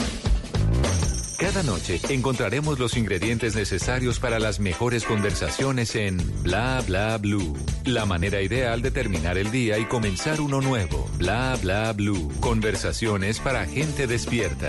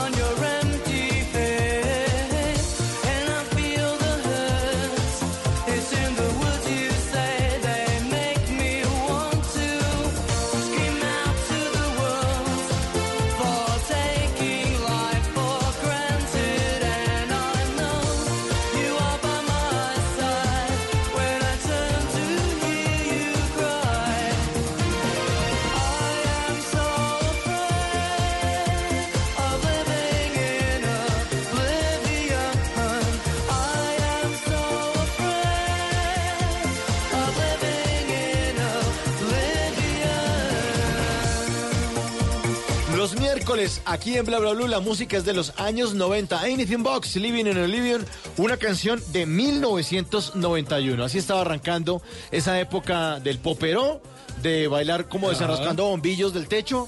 eh, de- del peluqueado honguito. Y era también como si usted cogiera una bola y no la iba a dejar caer, ¿se acuerda? Exacto, baila como si la bolita estuviera ahí en la- eh, una bola imaginaria. ustedes, oigan. Ay, no, pues Yo tampoco eso es- con mi hermana mayor.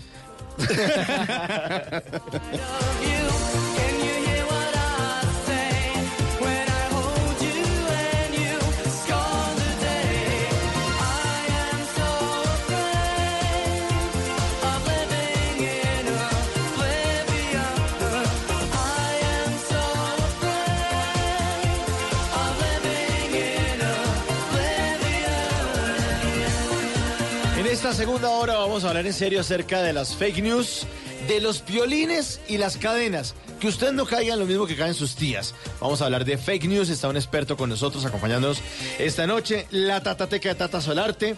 Vamos a hablar de, de unas canciones de los Bookies, ¿no? De una canción Sí, de los señora, a propósito de la Navidad. Bueno, ahí estará más adelante. Antes de que se acabe el día, vamos a hablar de las Panteras Negras.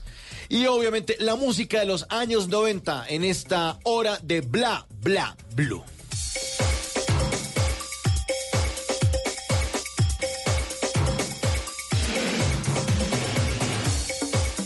Bla bla blue.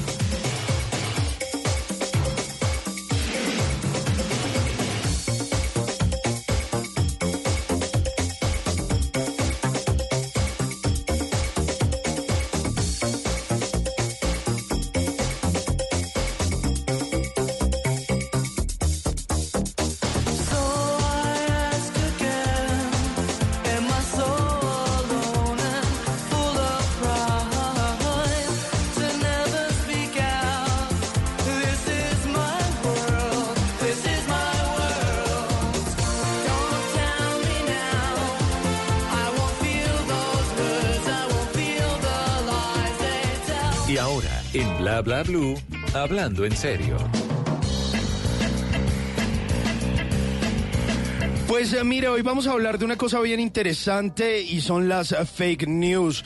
Ni piolines ni cadenas, que no le pase lo de sus tías. Y realmente esto, eh, o la inspiración para este tema, si vamos a, si es cuestión de confesar, como diría Shakira, pues eh, surge porque empiezan mis tías a enviarme un montón de cosas, empieza mi mamá a enviarme un montón de cosas en estas semanas previas a lo del paro, previo a ese 21 de noviembre, y de ahí para acá siento que se ha desatado un montón de noticias falsas y que es- hay como un perfil de, de las víctimas que seguramente vamos a identificar con nuestro invitado. Y digo víctimas porque terminan cayendo en noticias falsas. Terminamos Y- también. Terminamos Sí, cayendo sí. en noticias falsas y entonces un- en, en un momento tuve que hablar con mi mamá y decirle, vea, usted tiene un hijo que estudió comunicación social y periodismo. Pues tan, tan periodista no soy, pero...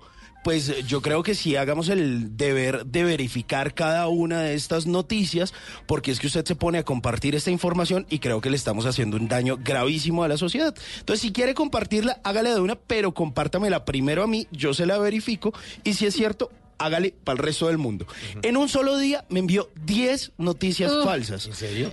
Es mamá es como intensa, perdón, con todo Un poquito, ¿no? Están muchos grupos de WhatsApp. Ah, sí, también. sí, también Claro, están demasiados seguro. grupos. Y en ese momento yo dije, no, hay que hacer algo. Llamé a Mauricio y le dije, venga, hagamos este tema porque Sí. siento que es totalmente necesario. Pues es que resulta que las fake news son cada vez más comunes y quizá no somos conscientes de ese peligro que puede causar toda esta desinformación. Las eh, fake news afectan la opinión pública, la política, medios de comunicación y son una amenaza para el periodismo. Un 85% de las personas encuestadas piensan que también lo son para la democracia. Y es que según eh, investigadores del Media Lab del Massachusetts Institute of Technology han eh, llevado a cabo un estudio que ha demostrado que las noticias falsas tienen un poder preocupante, pues llegan a mucha más gente que la misma información eh, verídica. Es decir, esto se tomó definitivamente el mundo, pero quizá es un fenómeno que tiene un par de añitos más. Por eso tenemos un invitado eh, especial, un tipo que es un duro, un teso, como dirían en Medellín, que es Jorge Aguilera, él es consultor de comunicación estratégica de comunicaciones, con más de 20 años de experiencia en estrategias de comunicación organizacional y gestión de crisis, y es experto en todo este tema de las fake news. Jorge, ¿qué más? Bienvenido a Bla Bla Blue. Muchísimas gracias a la mesa de trabajo. Qué grato estar con ustedes acá en Bla Bla Blue y por supuesto completamente a sus órdenes.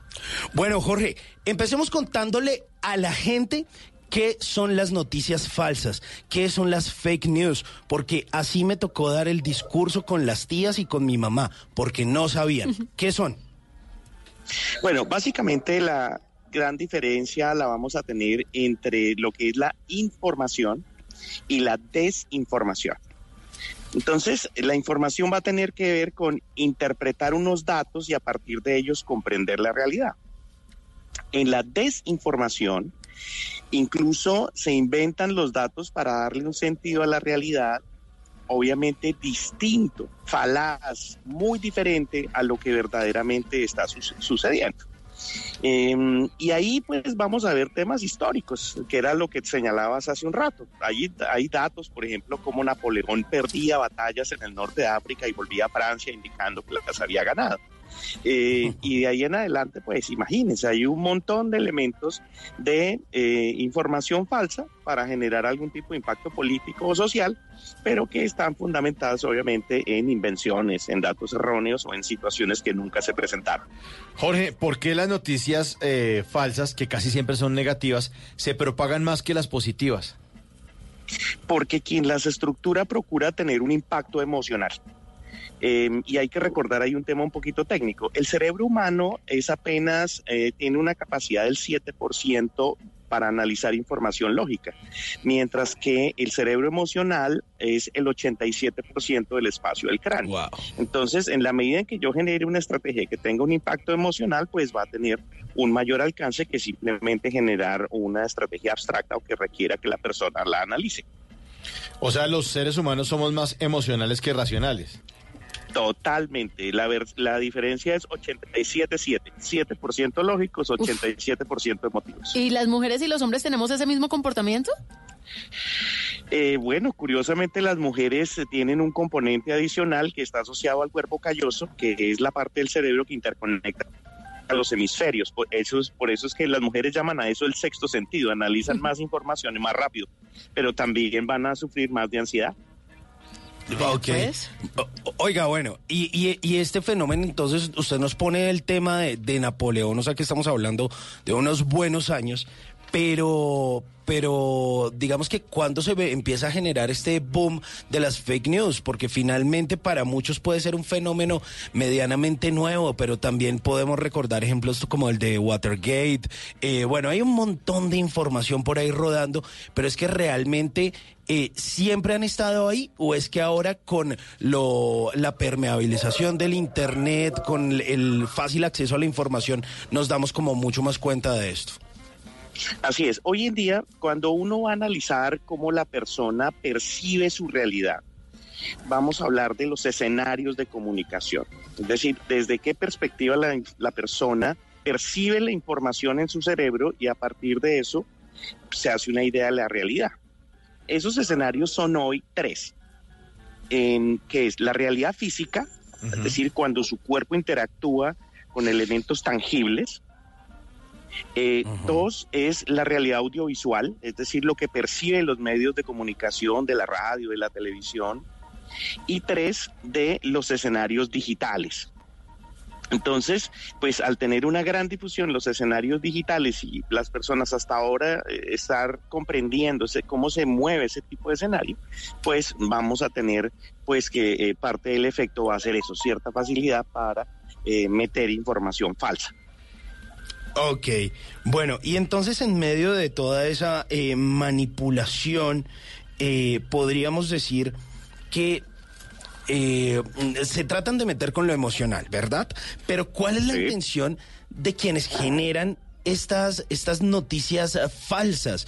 Generar miedo, pánico, ¿qué, ¿qué es lo que buscan? ¿Qué es lo que hay detrás, esa intención de más que, que buscan en el ciudadano del común? Bueno, lo que estamos viendo hoy eh, se denomina guerras de cuarta generación. En las guerras de cuarta generación son guerras reputacionales. Lo que van a buscar es ganar batallas en la mente del ciudadano, manipular la mente del ciudadano para que éste vote de determinada forma o esté a favor o en contra de determinadas ideas de ciudadanía. Ahí es donde van a entrar las guerras de cuarta generación. en la mente del ciudadano. ¿Y qué ejemplos de estos días tiene usted como claros de cosas que hayan ocurrido? Bueno, lo primero es, por ejemplo, hay un esquema básico de las guerras de cuarta generación. Lo primero es generar mentiras eh, en las redes.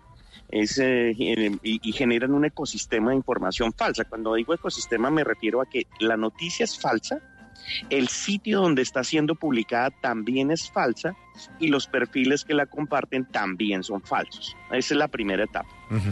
La segunda etapa es cuando las personas intentan defenderse o señalar que esa información es mentira, pues viene una etapa de intimidación y otra de amenaza. Van a insultar a la persona, van a entrar perfiles recién creados para atacar a la persona y evitar que pues descubra la mentira que se está generando.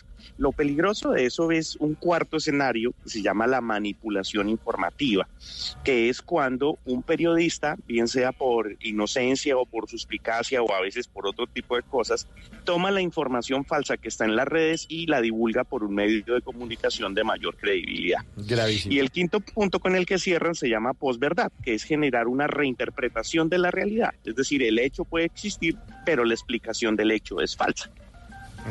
Ese es el esquema falso de las guerras de cuarta generación. Yo creo que ahí ya vamos viendo cómo, cómo hacen este ejercicio. Yo creo que lo más reciente, eh, y en eso incluso invito a las audiencias y los invito, colegas, a que hagan un proceso de archivo de noticias falsas.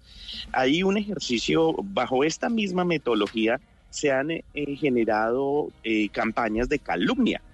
Entonces hacen campañas, este tipo de grupos hacen campaña, por ejemplo, yo tengo 8 mil trinos analizados de uno de estos sectores y básicamente las, las calumnias que mueve este movimiento, que genera este, este, este mm, sector político, pues van enfocadas a calumnias contra la justicia, que es calumnia contra jueces, calumnia contra magistrados, calumnias contra instituciones como la Corte Suprema de Justicia.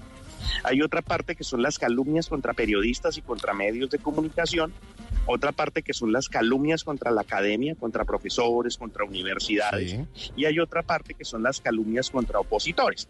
Entonces ustedes recordarán hace unos días que la señorita Colombia generó, invitó a, a participar en una actividad ciudadana y de una vez empezaron a circular noticias diciendo que era las FARC y que era, tenía vínculos con la guerrilla toda esa información falsa que pues es lo que hace, a lo que se refiere una guerra reputacional. Pero todo eso son calumnias. Lo que se hacen es generar una guerra reputacional al atacar la reputación de la persona para evitar que la ciudadanía se dé cuenta del escenario de información falsa en el que le están involucrando. El fin de semana hubo una tendencia a propósito de una calumnia, porque estaban hablando de numerar la moza del presidente. Eh, sí, sí, ahí básicamente eh, lo que va a suceder con la... Hay, hay, hay que tenemos que ver tres escenarios, que es la calumnia, la injuria y la difamación. Eh, la calumnia puntualmente se va a referir a elementos de delitos, le imputan delitos a las personas. En el caso de los magistrados dijeron que un magistrado había recibido 5 millones de dólares de las FARC, por ejemplo. Eso es una calumnia cuando te imputan un delito. Y por supuesto, pues el magistrado demandó y pues terminó ganando. Y pues terminaron ahí actores incluso de gobierno involucrados en ese ejercicio. Y ustedes van a ver que ese tipo de actores generalmente van a terminar en un juzgado disculpándose y después corrigiendo en redes. Eh, ya cuando es difamación, daño a la honra y eso, pues es el caso que tú estás señalando. Ok, eh, en este caso, eh, no sé si haya algún em, asunto así particular, sea en Colombia o no, que las fake news, eh, digamos, sean consideradas un delito y que haya un caso puntual eh, que haya llevado a la justicia a alguien por inventar eh, este tipo de noticias. Bueno, hay dos temas. Eh, eh, hay muchos, ¿no? Eh, Porque está muy montado el sistema en Colombia. En Colombia son muy evidentes los sitios de noticias falsas, qué grupos comparten información falsa, incluso qué periodistas replican esa información falsa. Un caso que tengo aquí a la mano fue el caso de la minga indígena en el Cauca, en donde el senador Álvaro Hernán Prada dice que Maduro está patrocinando la minga y que llevará pruebas ante los juzgados y eso generó pues toda una serie de tendencias, periodistas lo compartieron, pero después eh, nuestra vicepresidente salió a decir que pues nunca habían existido las pruebas contra la minga. Ese tipo de estrategias es la que van a procurar generar un impacto de desprestigio para pues algún otro tipo de incidencia política. Y en estos días pues estuvimos viendo incluso ONGs denunciando a miembros del partido de gobierno por este tipo de estrategias. Es increíble. Y además porque después de que hacen esas eh, acusaciones o esos señalamientos, pues a la gente lo que le queda es un manto de duda. Claro. Así salgan a rectificar y dicen, sí, pero... ah, Se corrige, pero se- ya el daño ah, está es hecho. Por algo, por algo- pero algo de cierto debe tener Sí, esa noticia. eh, y, y además recuerden que van a tener perfiles apoyando eso, ¿no? Entonces van a decir... eh, Unos el validadores. Suena piedra llueva, eh, lleva o por algo será. Yo creo que ah, yo creo que los casos más cercanos que de- en estos momentos todavía debemos tenerlo en análisis fue la noche del 22N, lo que en las redes han llamado la noche del pánico. Sí, señor. Eh, si ustedes recuerdan es sobre el sobre el paro nacional y básicamente comienza con una estrategia previa en donde mm, eh, el Centro Democrático genera una declaración en donde habla que pues el día del lanzamiento del paro, que va a ser el 21N, dice que hay un plan de desestabilización, que vendrá el foro de Sao Paulo y generan una serie de, de- de elementos. La segunda parte la va a generar el perfil de Santiago Valencia, también miembro del partido de gobierno, en donde eh, muestra un video de un encapuchado que dice que va a incendiar el metro de Medellín y que van a destruir Bogotá y Medellín. eh, y, y básicamente señalan que está circulando en redes. Lo curioso es que en, en los únicos lugares que circula el video pues son en las cuentas de él. Entonces, eh, ahí Incluso es donde después lo replica el expresidente Uribe. elementos están están generando. Por supuesto, el siguiente paso fueron dos ruedas de prensa de miembros del Centro Democrático, pues diciéndole a la gente que se pusieran un chaleco amarillo, que salieran a defender la ciudad frente pues a un ataque zombie que venía. Eh, y a partir de ahí, pues vamos a ver pues los grupos de tuiteros de- del partido, vamos a ver cuentas falsas. Hay una muy peligrosa que habla de una brigada anticomunista en donde dice que van a salir, pues básicamente a dispararle a las personas que participen en el paro. Y hay otro es mu- muy interesante analizar, especialmente para nosotros los periodistas, y es eh, la falsificación de sitios. eh, de medios de comunicación formales. Básicamente lo que hicieron fue falsificar las portadas del espectador, del tiempo, de semana, incluso de Blue, eh, y a partir de falsificar estas portadas, pues generaban información falsa para que la gente no saliera, pero cuando tú, tú cliqueabas la imagen, pues era una imagen falsa que iba a un sitio igual de noticias falsas. Eh, Semana pues, se pronunció al respecto incluso. Em, y entonces ahí, pues eso, eso va a ser toda la preparación al paro, todo lo que dijeron que este ataque zombie que iba a suceder. Lo curioso es que precisamente la noche del 22N, esto es previo al 21, la noche del 22N, que es donde se desata aparentemente un tema de vandalismo, eh, pues vamos a ver que el tuit que va a tener referente, pues va a ser el de María Fernanda Cabal, en donde, eh, y lo leo, lo tengo aquí a la mano, dice, hay órdenes de los promotores de la violencia de ocupar todos los conjuntos, saquear y destrozar vehículos y motocicletas, deben organizarse en las entradas, buscar elementos de defensa y rodear a los vigilantes mientras llega la policía. Esa información fue compartida tanto por WhatsApp como por Twitter y el resto de redes. Entonces lo que hizo la gente fue salir a las puertas a ver a dónde venían los zombies eh, y terminaron incluso agrediendo hasta sus propios vecinos eh, con temas muy delicados. Si vimos el resultado de la noche posterior, eh, es decir, al, 20 al 20 día del 23, pues efectivamente eh, le dispararon a tres personas, hubo fallecidos. Y, eso se debe a ese tipo de estrategias de pánico que la gente no sabe cómo enfrentar, aunque afortunadamente también en algunos escenarios de redes, pues la gente salía a desmentir que, pues, que lo que estaban diciendo en redes estas voces diciendo nos atacan, se entran al conjunto, pues básicamente no eran falsas, Eh, perdón, eran falsas. Incluso el mismo alcalde de Peñalosa, pues él salió a decir que pues no, que no se habían dado tal información que se habían puesto a circular en redes. Pues ahí está el tema, ahí está el tema. Hoy hablando de noticias falsas, de cadenas de WhatsApp hasta piolines de las tías, que a usted no le pase lo mismo que le está pasando a muchas tías que las están engañando y uno también cae. Sigue la música de los años 90 aquí en Bla Bla Blue. Estamos esta noche con Jorge Aguilera hablando de esas noticias falsas, de estas noticias falsas. Aquí está Carambita. Si pudiera mostrarte la luna con la mañana y carambita. Me gusta el fuego y la pasión que corren dentro tuyo cuando me amas. Me gusta cuando extraño bien tu piel, tu simple ausencia me desarma. Ay, carambita. Ay, si pudiera prender mil velas con el alba y carambita. No quiero que derrames el cristal tan precioso de una lágrima. Y siento que esto crece como un árbol, verde fuerte y nunca para. Y eres tan hermosa afuera como la montaña. Y en tus entrañas tienes piedras tan preciosas como el oro y plata. Ay carambita. Ay, si pudiera prender mil velas con el alba y carambita. No quiero que derrames el cristal tan precioso de una lágrima. Y siento que esto crece como un árbol, verde fuerte y nunca para. Tan hermosa afuera como la montaña. Y en tus entrañas tienes piedras tan preciosas como el oro y plata. Y esa es tu alma.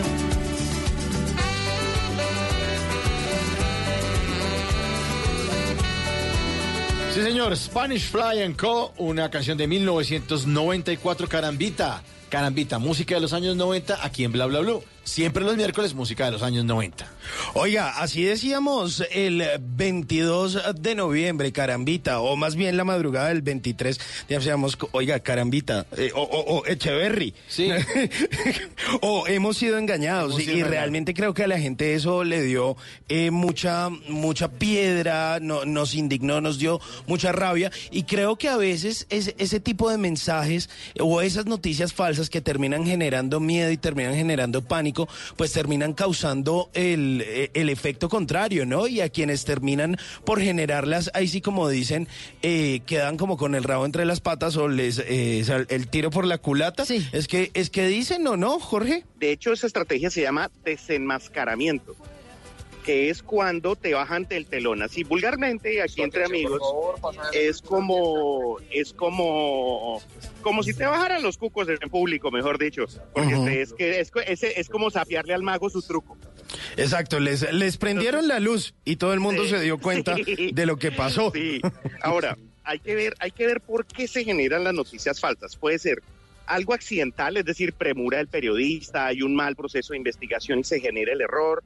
Eh, y hay otra parte que es intencional, que es a lo que estamos viendo ahora, ¿cierto? Que es cuando hay intereses económicos, eh, cuando hay intereses políticos y hay una clara intención de engañar a la ciudadanía para generar ese tipo de efectos. Sí, y, y es que a veces también eh, eh, lo que usted dice es bien particular, eh, Jorge, y lo que estábamos hablando en el bloque anterior, porque es repetir tanto y tanto el discurso, por más de que sea mentiroso, por más de que suene irreal, pero se repite tanto, se masifica tanto, se vuelve tan mediático que todo el mundo termina por creerlo y se termina creando una realidad distinta y todo el mundo se termina creyendo el cuento, ¿no? Claro, mira, de hecho, ¿cómo caracteriza uno las noticias falsas?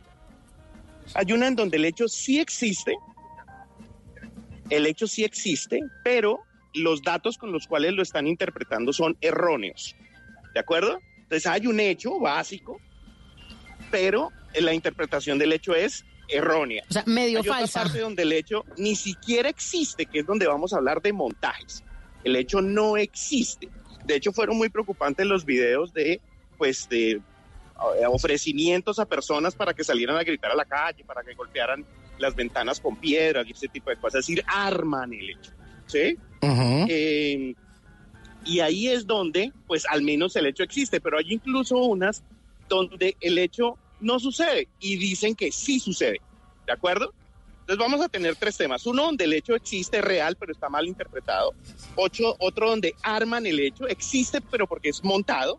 Y el Sí. otro, el hecho ni siquiera existe, no sucedió jamás, pero eh, generan información eh, simulando que sí sucedió. Ok. Jorge, este, este fenómeno de las fake news eh, pues claro, cada uno toma su partido y más en un eh, país que está de pronto tan dividido políticamente, Polarizado. tan fragmentado, polarizado es la palabra, Mauricio. Eh, pero es un fenómeno solo de derecha o también de la izquierda.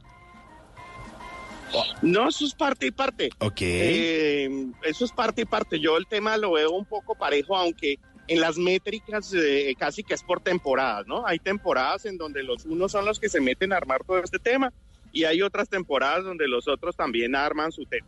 Eh, lo clave ahí es ver métricas en redes para saber pues desde qué cuentas se está compartiendo información falsa y cuáles son las que están teniendo más alcance, es decir, desde dónde están compartiendo más. Ahora, lo que sí eh, se nota mucho es, por ejemplo, la creación de eh, un gran, un gran número de perfiles falsos para respaldar aparentemente la información que se está divulgando. Entonces ahí la clave es, bueno, ¿y qué hacemos cuando están las noticias falsas? ¿Qué hace? ¿Cuál es la sugerencia para cuando uno encuentre algo de noticias falsas? Primero verificarla. Yo los invito y me perdonan la cuña. eh, Colcheck es un verificador de noticias. Colombia Check, arroba Colcheck. Un verificador de noticias. O sea, usted mira eso, meta ahí la información a ver qué tan cierta es. Es un medio que está respaldado por periodistas y entonces mira, no, no, no, la información no es, esa fecha no es.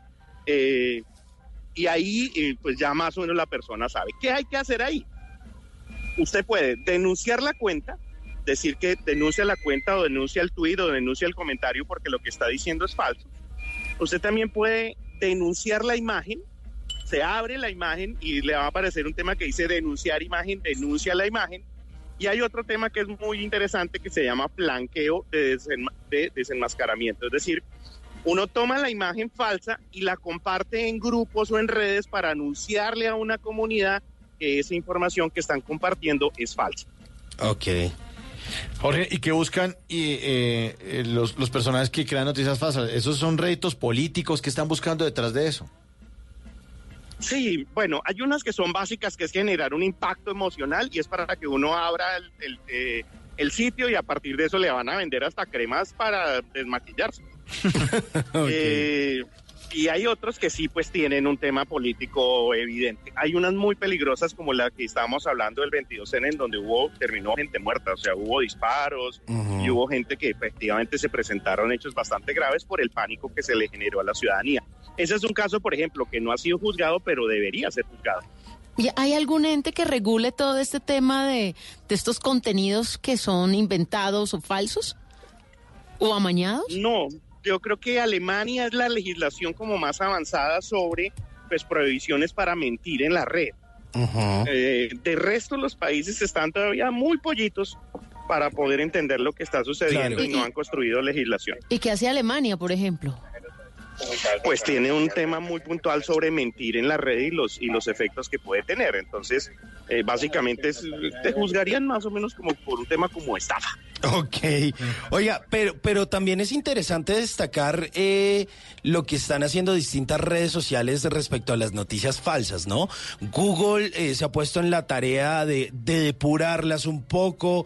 Facebook también creó una herramienta de verificación, suspender par de perfiles, eh, cuidar que estas noticias sí son ciertas, otras que no. Hizo alianzas con medios importantísimos y prestigiosos alrededor del mundo, porque este no es un fenómeno que solo eh, sucede en América Latina, pero además de eso hay un fenómeno interesante y es que en medio de todo este paro, Jorge, una cosa particular y que nadie se esperaba, y es que Twitter suspendiera la cuenta del expresidente Álvaro Uribe que no precisamente estaba compartiendo fake news, bueno, sí, en, muchas ocasiones lo hace, pero empezó a compartir datos personales, una información delicadísima de personas, y Twitter toma la decisión de suspender momentánea esa cuenta, o por lo menos de, de no permitirle publicar, y yo creo que en parte ese es un gran paso que están dando estas grandes eh, de la tecnología, Twitter, Facebook, eh, Instagram.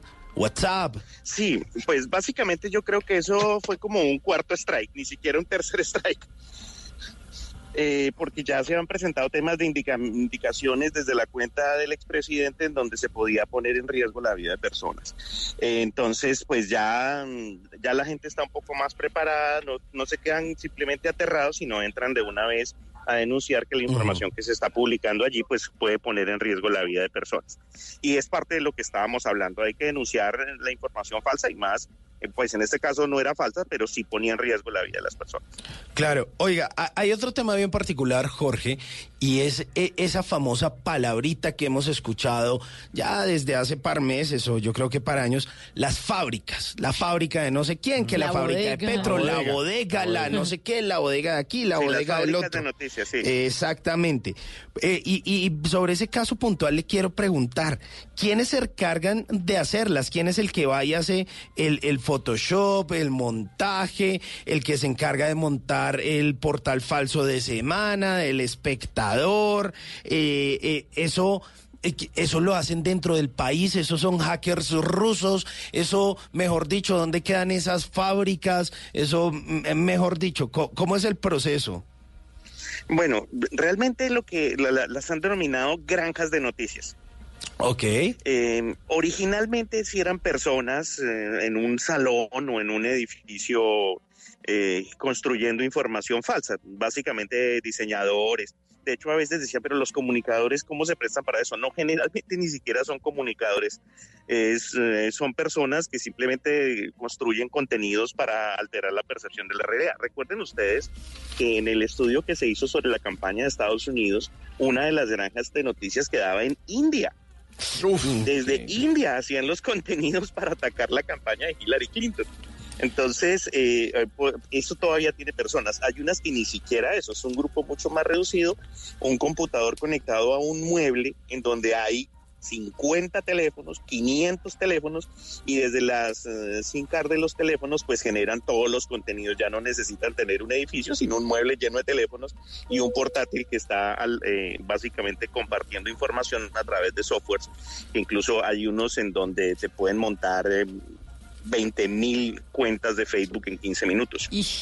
Impresionante. Entonces, sí, eh, entonces, eh, pues básicamente hay que estar es atentos a denunciarlos porque lo que tú señalas, efectivamente Facebook tan pronto detecta ese tipo de alteraciones en sus programas, pues de inmediato va a bloquear las IPs desde donde se está generando esa información. Hay muchos ataques que se han presentado hacia temas políticos en Colombia en donde los, los servidores de esas cuentas están en Estados Unidos. Cuando uno hace seguimiento de las IPs, pues están como en un parque industrial como de Miami, una cosa así, y pero curiosamente están en el mismo sitio. Sin embargo, pues también acá con, con rotadores de IP, que es un software muy simple, en donde hace rotar la IP o entrar en- de, de forma clandestina a Google, pues también hace difícil identificar dónde está la IP. Hay muchos donde, en español, yo creo que el país que fue más fuerte en el inicio fue México de donde viene el término granjas de noticias, pero pues ya está regado por todo el continente. Sin, lugar a dudas, claro, y es que se ha logrado con las fake news incluso poner presidentes. Lo, lo, lo de Trump es un ejemplo claro, lo de Bolsonaro, y bueno, hay otros ejemplos que tenemos por ahí en la región. Pero, pero Jorge, ya para concluir entonces, ¿Cómo evitar las fake news? Está este tema de Colcheck que ustedes lo encuentran. Así eh, está en Instagram. Eh, también están en otras redes, ellos se encargan de esa verificación de esas no- noticias que a veces tienen, tenemos el pesar de que la misma eh, fake news que rotó hace tres años vuelven y la pasan y la gente sigue creyendo porque son tan descarados que hasta la reciclan. Pero además, otro trip, otro tip para evitarlos, hablar con los familiares, hacer lo que yo hice con mi mamá de, de venga, yo, yo le verifico esto. Eh, ¿qué, ¿Qué más se puede hacer, Jorge, para evitarlas y, que no se propaguen? Bueno, hay un tema mínimo de verosimilitud, porque si bien los que los que plagiaron, por ejemplo, los, los portales de Semana, El Espectador, de Blue y demás, pues son idénticos. Hay otros que sí es demasiado evidente que la información es falsa o que está, como tú dices, reciclada. Recordemos que el 22N comienza con un aparente, me- aparente incendio de Transmilenio. Y era un video de 2018 donde un bus incendia y, y incluso hubo periodistas que compartieron el tema, periodistas regionales, diciendo que en Bogotá se estaban incendiando Transmilenio. Entonces, eh, es un tema de tener un poquito de darse su tiempo. Hay un, hay un caso muy bueno que incluso se lo recomiendo. Hay, eh, hay un asesor de comunicaciones gringo que tiene un libro que que se llama eh, Confía en mí, estoy mintiendo. Él montó unos sitios de información falsa y lo envió a medios de comunicación y los periodistas terminaron hablando de unas investigaciones biológicas impresionantes y resulta que él hizo el ejercicio para demostrarles que por falta de tiempo pues estaban compartiendo información falsa. Entonces es un poquito suspicaz eh, y comparar un poquito, verificar la imagen. La imagen, ustedes saben que Google también te permite verificar imágenes para saber si lo que estamos compartiendo pues es actual y tiene que ver con el hecho que, ah, eh, que están señalando. Ok. y de ahí en adelante denunciar y denunciar y denunciar y tú, eh, en la medida que más gente denuncie, pues ya las compañías detectan las IPs y, y así intente montar más, más sitios, pues la IP ya queda denunciada y no le, no lo van, no le van a permitir abrir a otra. Pero Sí, a algunos se les dificulta un poquito el trabajo de generar, eh, de continuar generando información falsa y pánico en la ciudadanía. Pero lo que sí toca tener en cuenta es tener ese dedito quieto antes de darle retweet, antes de darle like y antes de darle enviar. Quietos, poquito. Sí. y, y antes de para eh, a veces es pre- preferible contenerse un poco que pasar del anonimato al desprestigio. Los únicos autorizados entonces para dar noticias falsas son los de actualidad panamericana, que ya sabemos que sí o sí son falsas. Que ya se sabe que es humor, Sí. aunque un- uno que otro político lo da por cierto. Eh, No pero, pero ya se sabe que es humor, entonces es un tema de diversión y no pretende generar odio en la sociedad, por ejemplo. Hubo un encuentro sobre el odio en la sociedad de la maestría en psicoanálisis de la Universidad Nacional y era precisamente sobre eso, cómo desde noticias falsas generan odio en la sociedad para polarizar y generar espacios políticos muy graves. Pues Jorge, le agradecemos muchísimo que haya atendido nuestra invitación a Bla Bla Luz. Sabemos que se está volviendo de un vuelo y están a punto de decirle que apague el celular. Eh, entonces nos toca Si despedir. más o menos me están mirando ya. Sí. desde- Muchas gracias, Jorge. Sí, A eh, ustedes muy amables, qué grato estar acá con ustedes en Bla Bla Blue. Bueno, Jorge, luego, luego volveremos a hablar para que esté aquí con nosotros en la mesa. Jorge Aguilera, consultor de gestión estratégica de comunicaciones. Un abrazo grande y bueno, ahí queda la recomendación acerca de las fake news. Y yo sigo con música de los 90 y cuidado con lo que es esta canción porque muchos estamos haciendo esto. Follow the leader.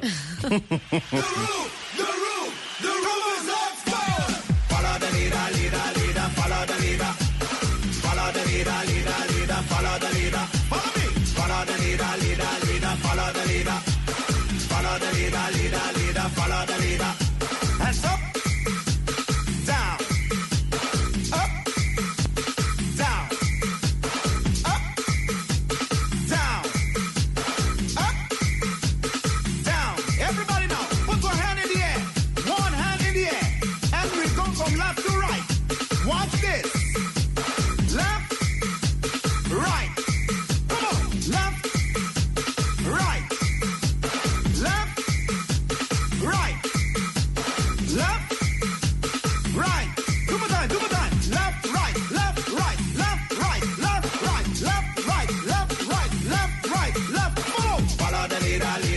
canción de 1998. Esas que no dicen nada, pero que todo el mundo le gusta y termina todo el mundo bailando. en la Mire, Follow the leader. Sigue el líder de The Soca Boys aquí en Bla Bla Bla.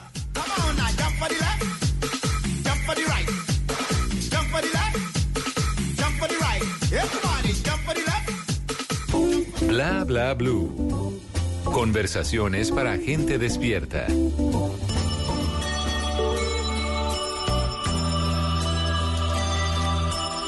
Continuamos en Bla Bla Blue y llegó el momento de la tatateca. Y esta canción yo sé que todos la identifican. Se llama Navidad sin ti. ¿Cuántas cosas han pasado? Una canción de los Bukis. ¿Ustedes saben qué significa Buki? No, ni idea. Significa niño. Entonces, como se llaman los Bukis, son los niños. Es una lengua yaqui de México. Entonces, Joel y Marco Antonio, los dos de apellido Solís, eran primos y en el año de 1975 crearon esta agrupación. Pero fue hasta 1987 que Marco Antonio Solís compuso esta nostálgica canción, Navidad sin ti. Parece que hablan de ti. Es el único tema navideño compuesto por Marco Antonio Solís a lo largo de toda su carrera. Se siente triste porque llegó el mes de más amor del año y está sin esa persona que ama. Y por eso la canción empieza así. Otro año ya se ha ido, cuántas cosas han pasado. Y de manera melancólica extraña lo que algún día fue y con ese coro que justamente lo estamos escuchando en este momento.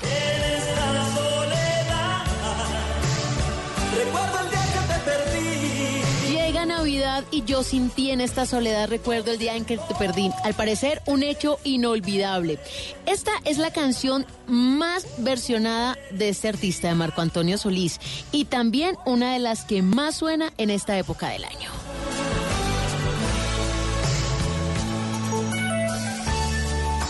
Navidad sin ti. Es lo que ha compuesto algo que se ha denominado en la industria musical el efecto Buki. Y es que esta es una canción que es de las que más suena, ya lleva 32 años desde su primera sonada en el mundo artístico y sigue siendo la obligada, no solamente de las canciones románticas, de las emisoras románticas, sino también de las emisoras tropicales que en algún momento llegan a profundizar en el tema de la melancolía y el amor. Navidad sin ti, Los Bookies, escrita por Marco Antonio Solís. Los niños, sus primos, Joel y Marco Antonio. Y entre piñatas y sonrisas, siento que no estés aquí. En el espejo veo mi rostro, va acabándose mi piel. Y en la agonía de este año, siento que muero con él. Llega Navidad y yo sin ti en esta soledad. Lo que algún día fue noticia, hoy es historia. En Bla Bla Blue, antes de que se acabe el día.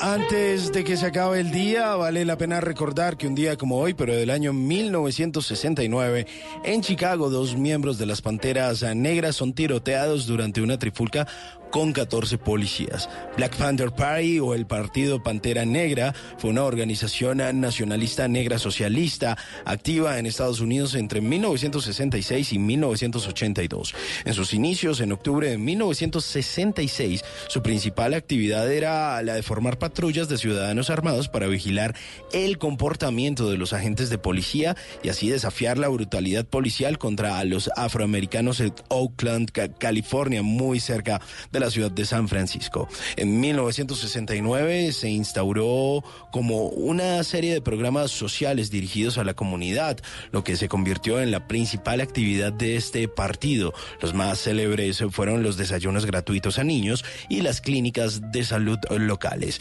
El FBI, en ese entonces dirigido por J. Edgar Hoover eh, declaró a las Panteras Negras la mayor amenaza interna para la seguridad de los Estados Unidos y supervisó un extenso programa llamado COINTERPRO, que mediante tácticas a veces ilegales de vigilancia, infiltración, acoso policial y muchas otras intentó socavar la imagen y liderazgo del partido. La persecución gubernamental propició inicialmente un gran crecimiento del partido y los asesinatos y detenciones de sus miembros incrementaron su apoyo en la comunidad negra y los partidos de izquierda. En 1972 el partido centró su actividad en su sede nacional en Oakland, California, donde siguió teniendo influencia a nivel local. Las deserciones continuaron por toda la década de los 70 hasta el punto de que en 1980 el partido Pantera Negra estaba formado solamente por 27 miembros. Antes de que se acabe el día, vale la pena no olvidar nada de la historia. Nunca se puede hacer a un lado estos episodios escabrosos de discriminación de parte y parte, porque en pleno 2019 a algunos se les olvida que por racismo y superioridades pendejas se han derramado ríos de sangre. Te irás a la cama sin aprender algo nuevo. Bla Bla Blue.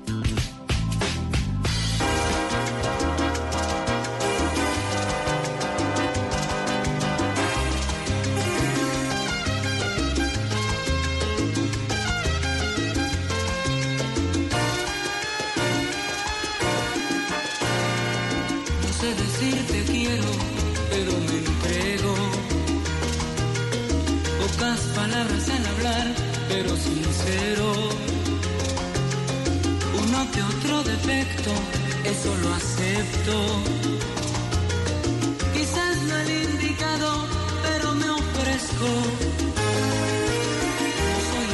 Música de los años 90, finalizando esta hora aquí en Bla Bla Blue. Del álbum Cielo de Tambores, uno de los más exitosos del grupo Nietzsche, el que le abrió las puertas casi que a nivel internacional, sobre todo en México. Este álbum sonó completico y fue un gran reconocimiento. Pues justamente el grupo Nietzsche es noticia el día de hoy. Porque resulta ¿Qué pasó? que el cantautor Yuri Toro, vocalista del grupo Nietzsche, se retira de la agrupación. ¿Así? Ah, Pero de manera inmediata. ¿Y qué Tanto pasó? así que hoy el grupo Nietzsche ¿eh? está de presentación privada en la ciudad de Bogotá y ya no cuenta con este vocalista en sus filas.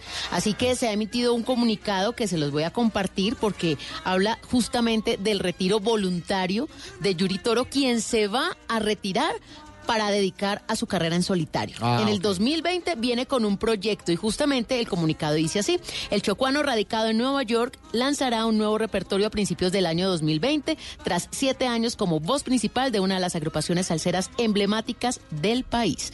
Entonces ya es un hecho, el grupo Nietzsche hacía algunos meses, se acuerda que en el Stereo Picnic había también dado como su despedida a Elvis Magno, Sí, sí, sí, al otro claro. cantante y ahora es el turno para Yuri Toro. Lo cierto es que esta es una institución. Cuando los cimientos son fuertes, pues es poco probable Ah, que, que las instituciones pues se vean afectadas. Pero realmente ya el grupo Nietzsche tiene toda su agenda de aquí en adelante. Además les tengo una primicia. Ojalá no me vayan a regañar cuente. por contar esto de que me enteré. Cuéntela, cuéntela. El grupo Nietzsche, a petición del pueblo caleño, vuelve a la inauguración oficial de la Feria de Cali. Ay, Ah, qué buena ¿Qué pasa? noticia. La Feria de Cali arranca el 25, Ujú. pero en la noche, después del Salsódromo, que es un evento que tiene boletería y también unas graditas ahí como para el público, hace un gran lanzamiento en un polideportivo, que es en el Ra- María, Polideportivo Mariano Ramos, que es el de la pesista, nuestra medallista Ok, olímpica. sí, sí. Pues resulta que ahí ese sector es muy popular. Y entonces es la verdadera feria, es el verdadero lanzamiento. Y hacía muchos años el grupo Nietzsche no iba. Entonces vuelve después de tantos años a petición del público. bueno. Eso será el 25 de diciembre y también pues va a estar en toda la feria de Cali en el superconcierto también. Bueno, bueno, y ustedes no se pueden perder la tercera hora de Bla Bla Blue. Ya volvemos después de Voces y Sonidos. Se abren las líneas el 316-692-5274. Bla Bla Blue, conversaciones para gente despierta.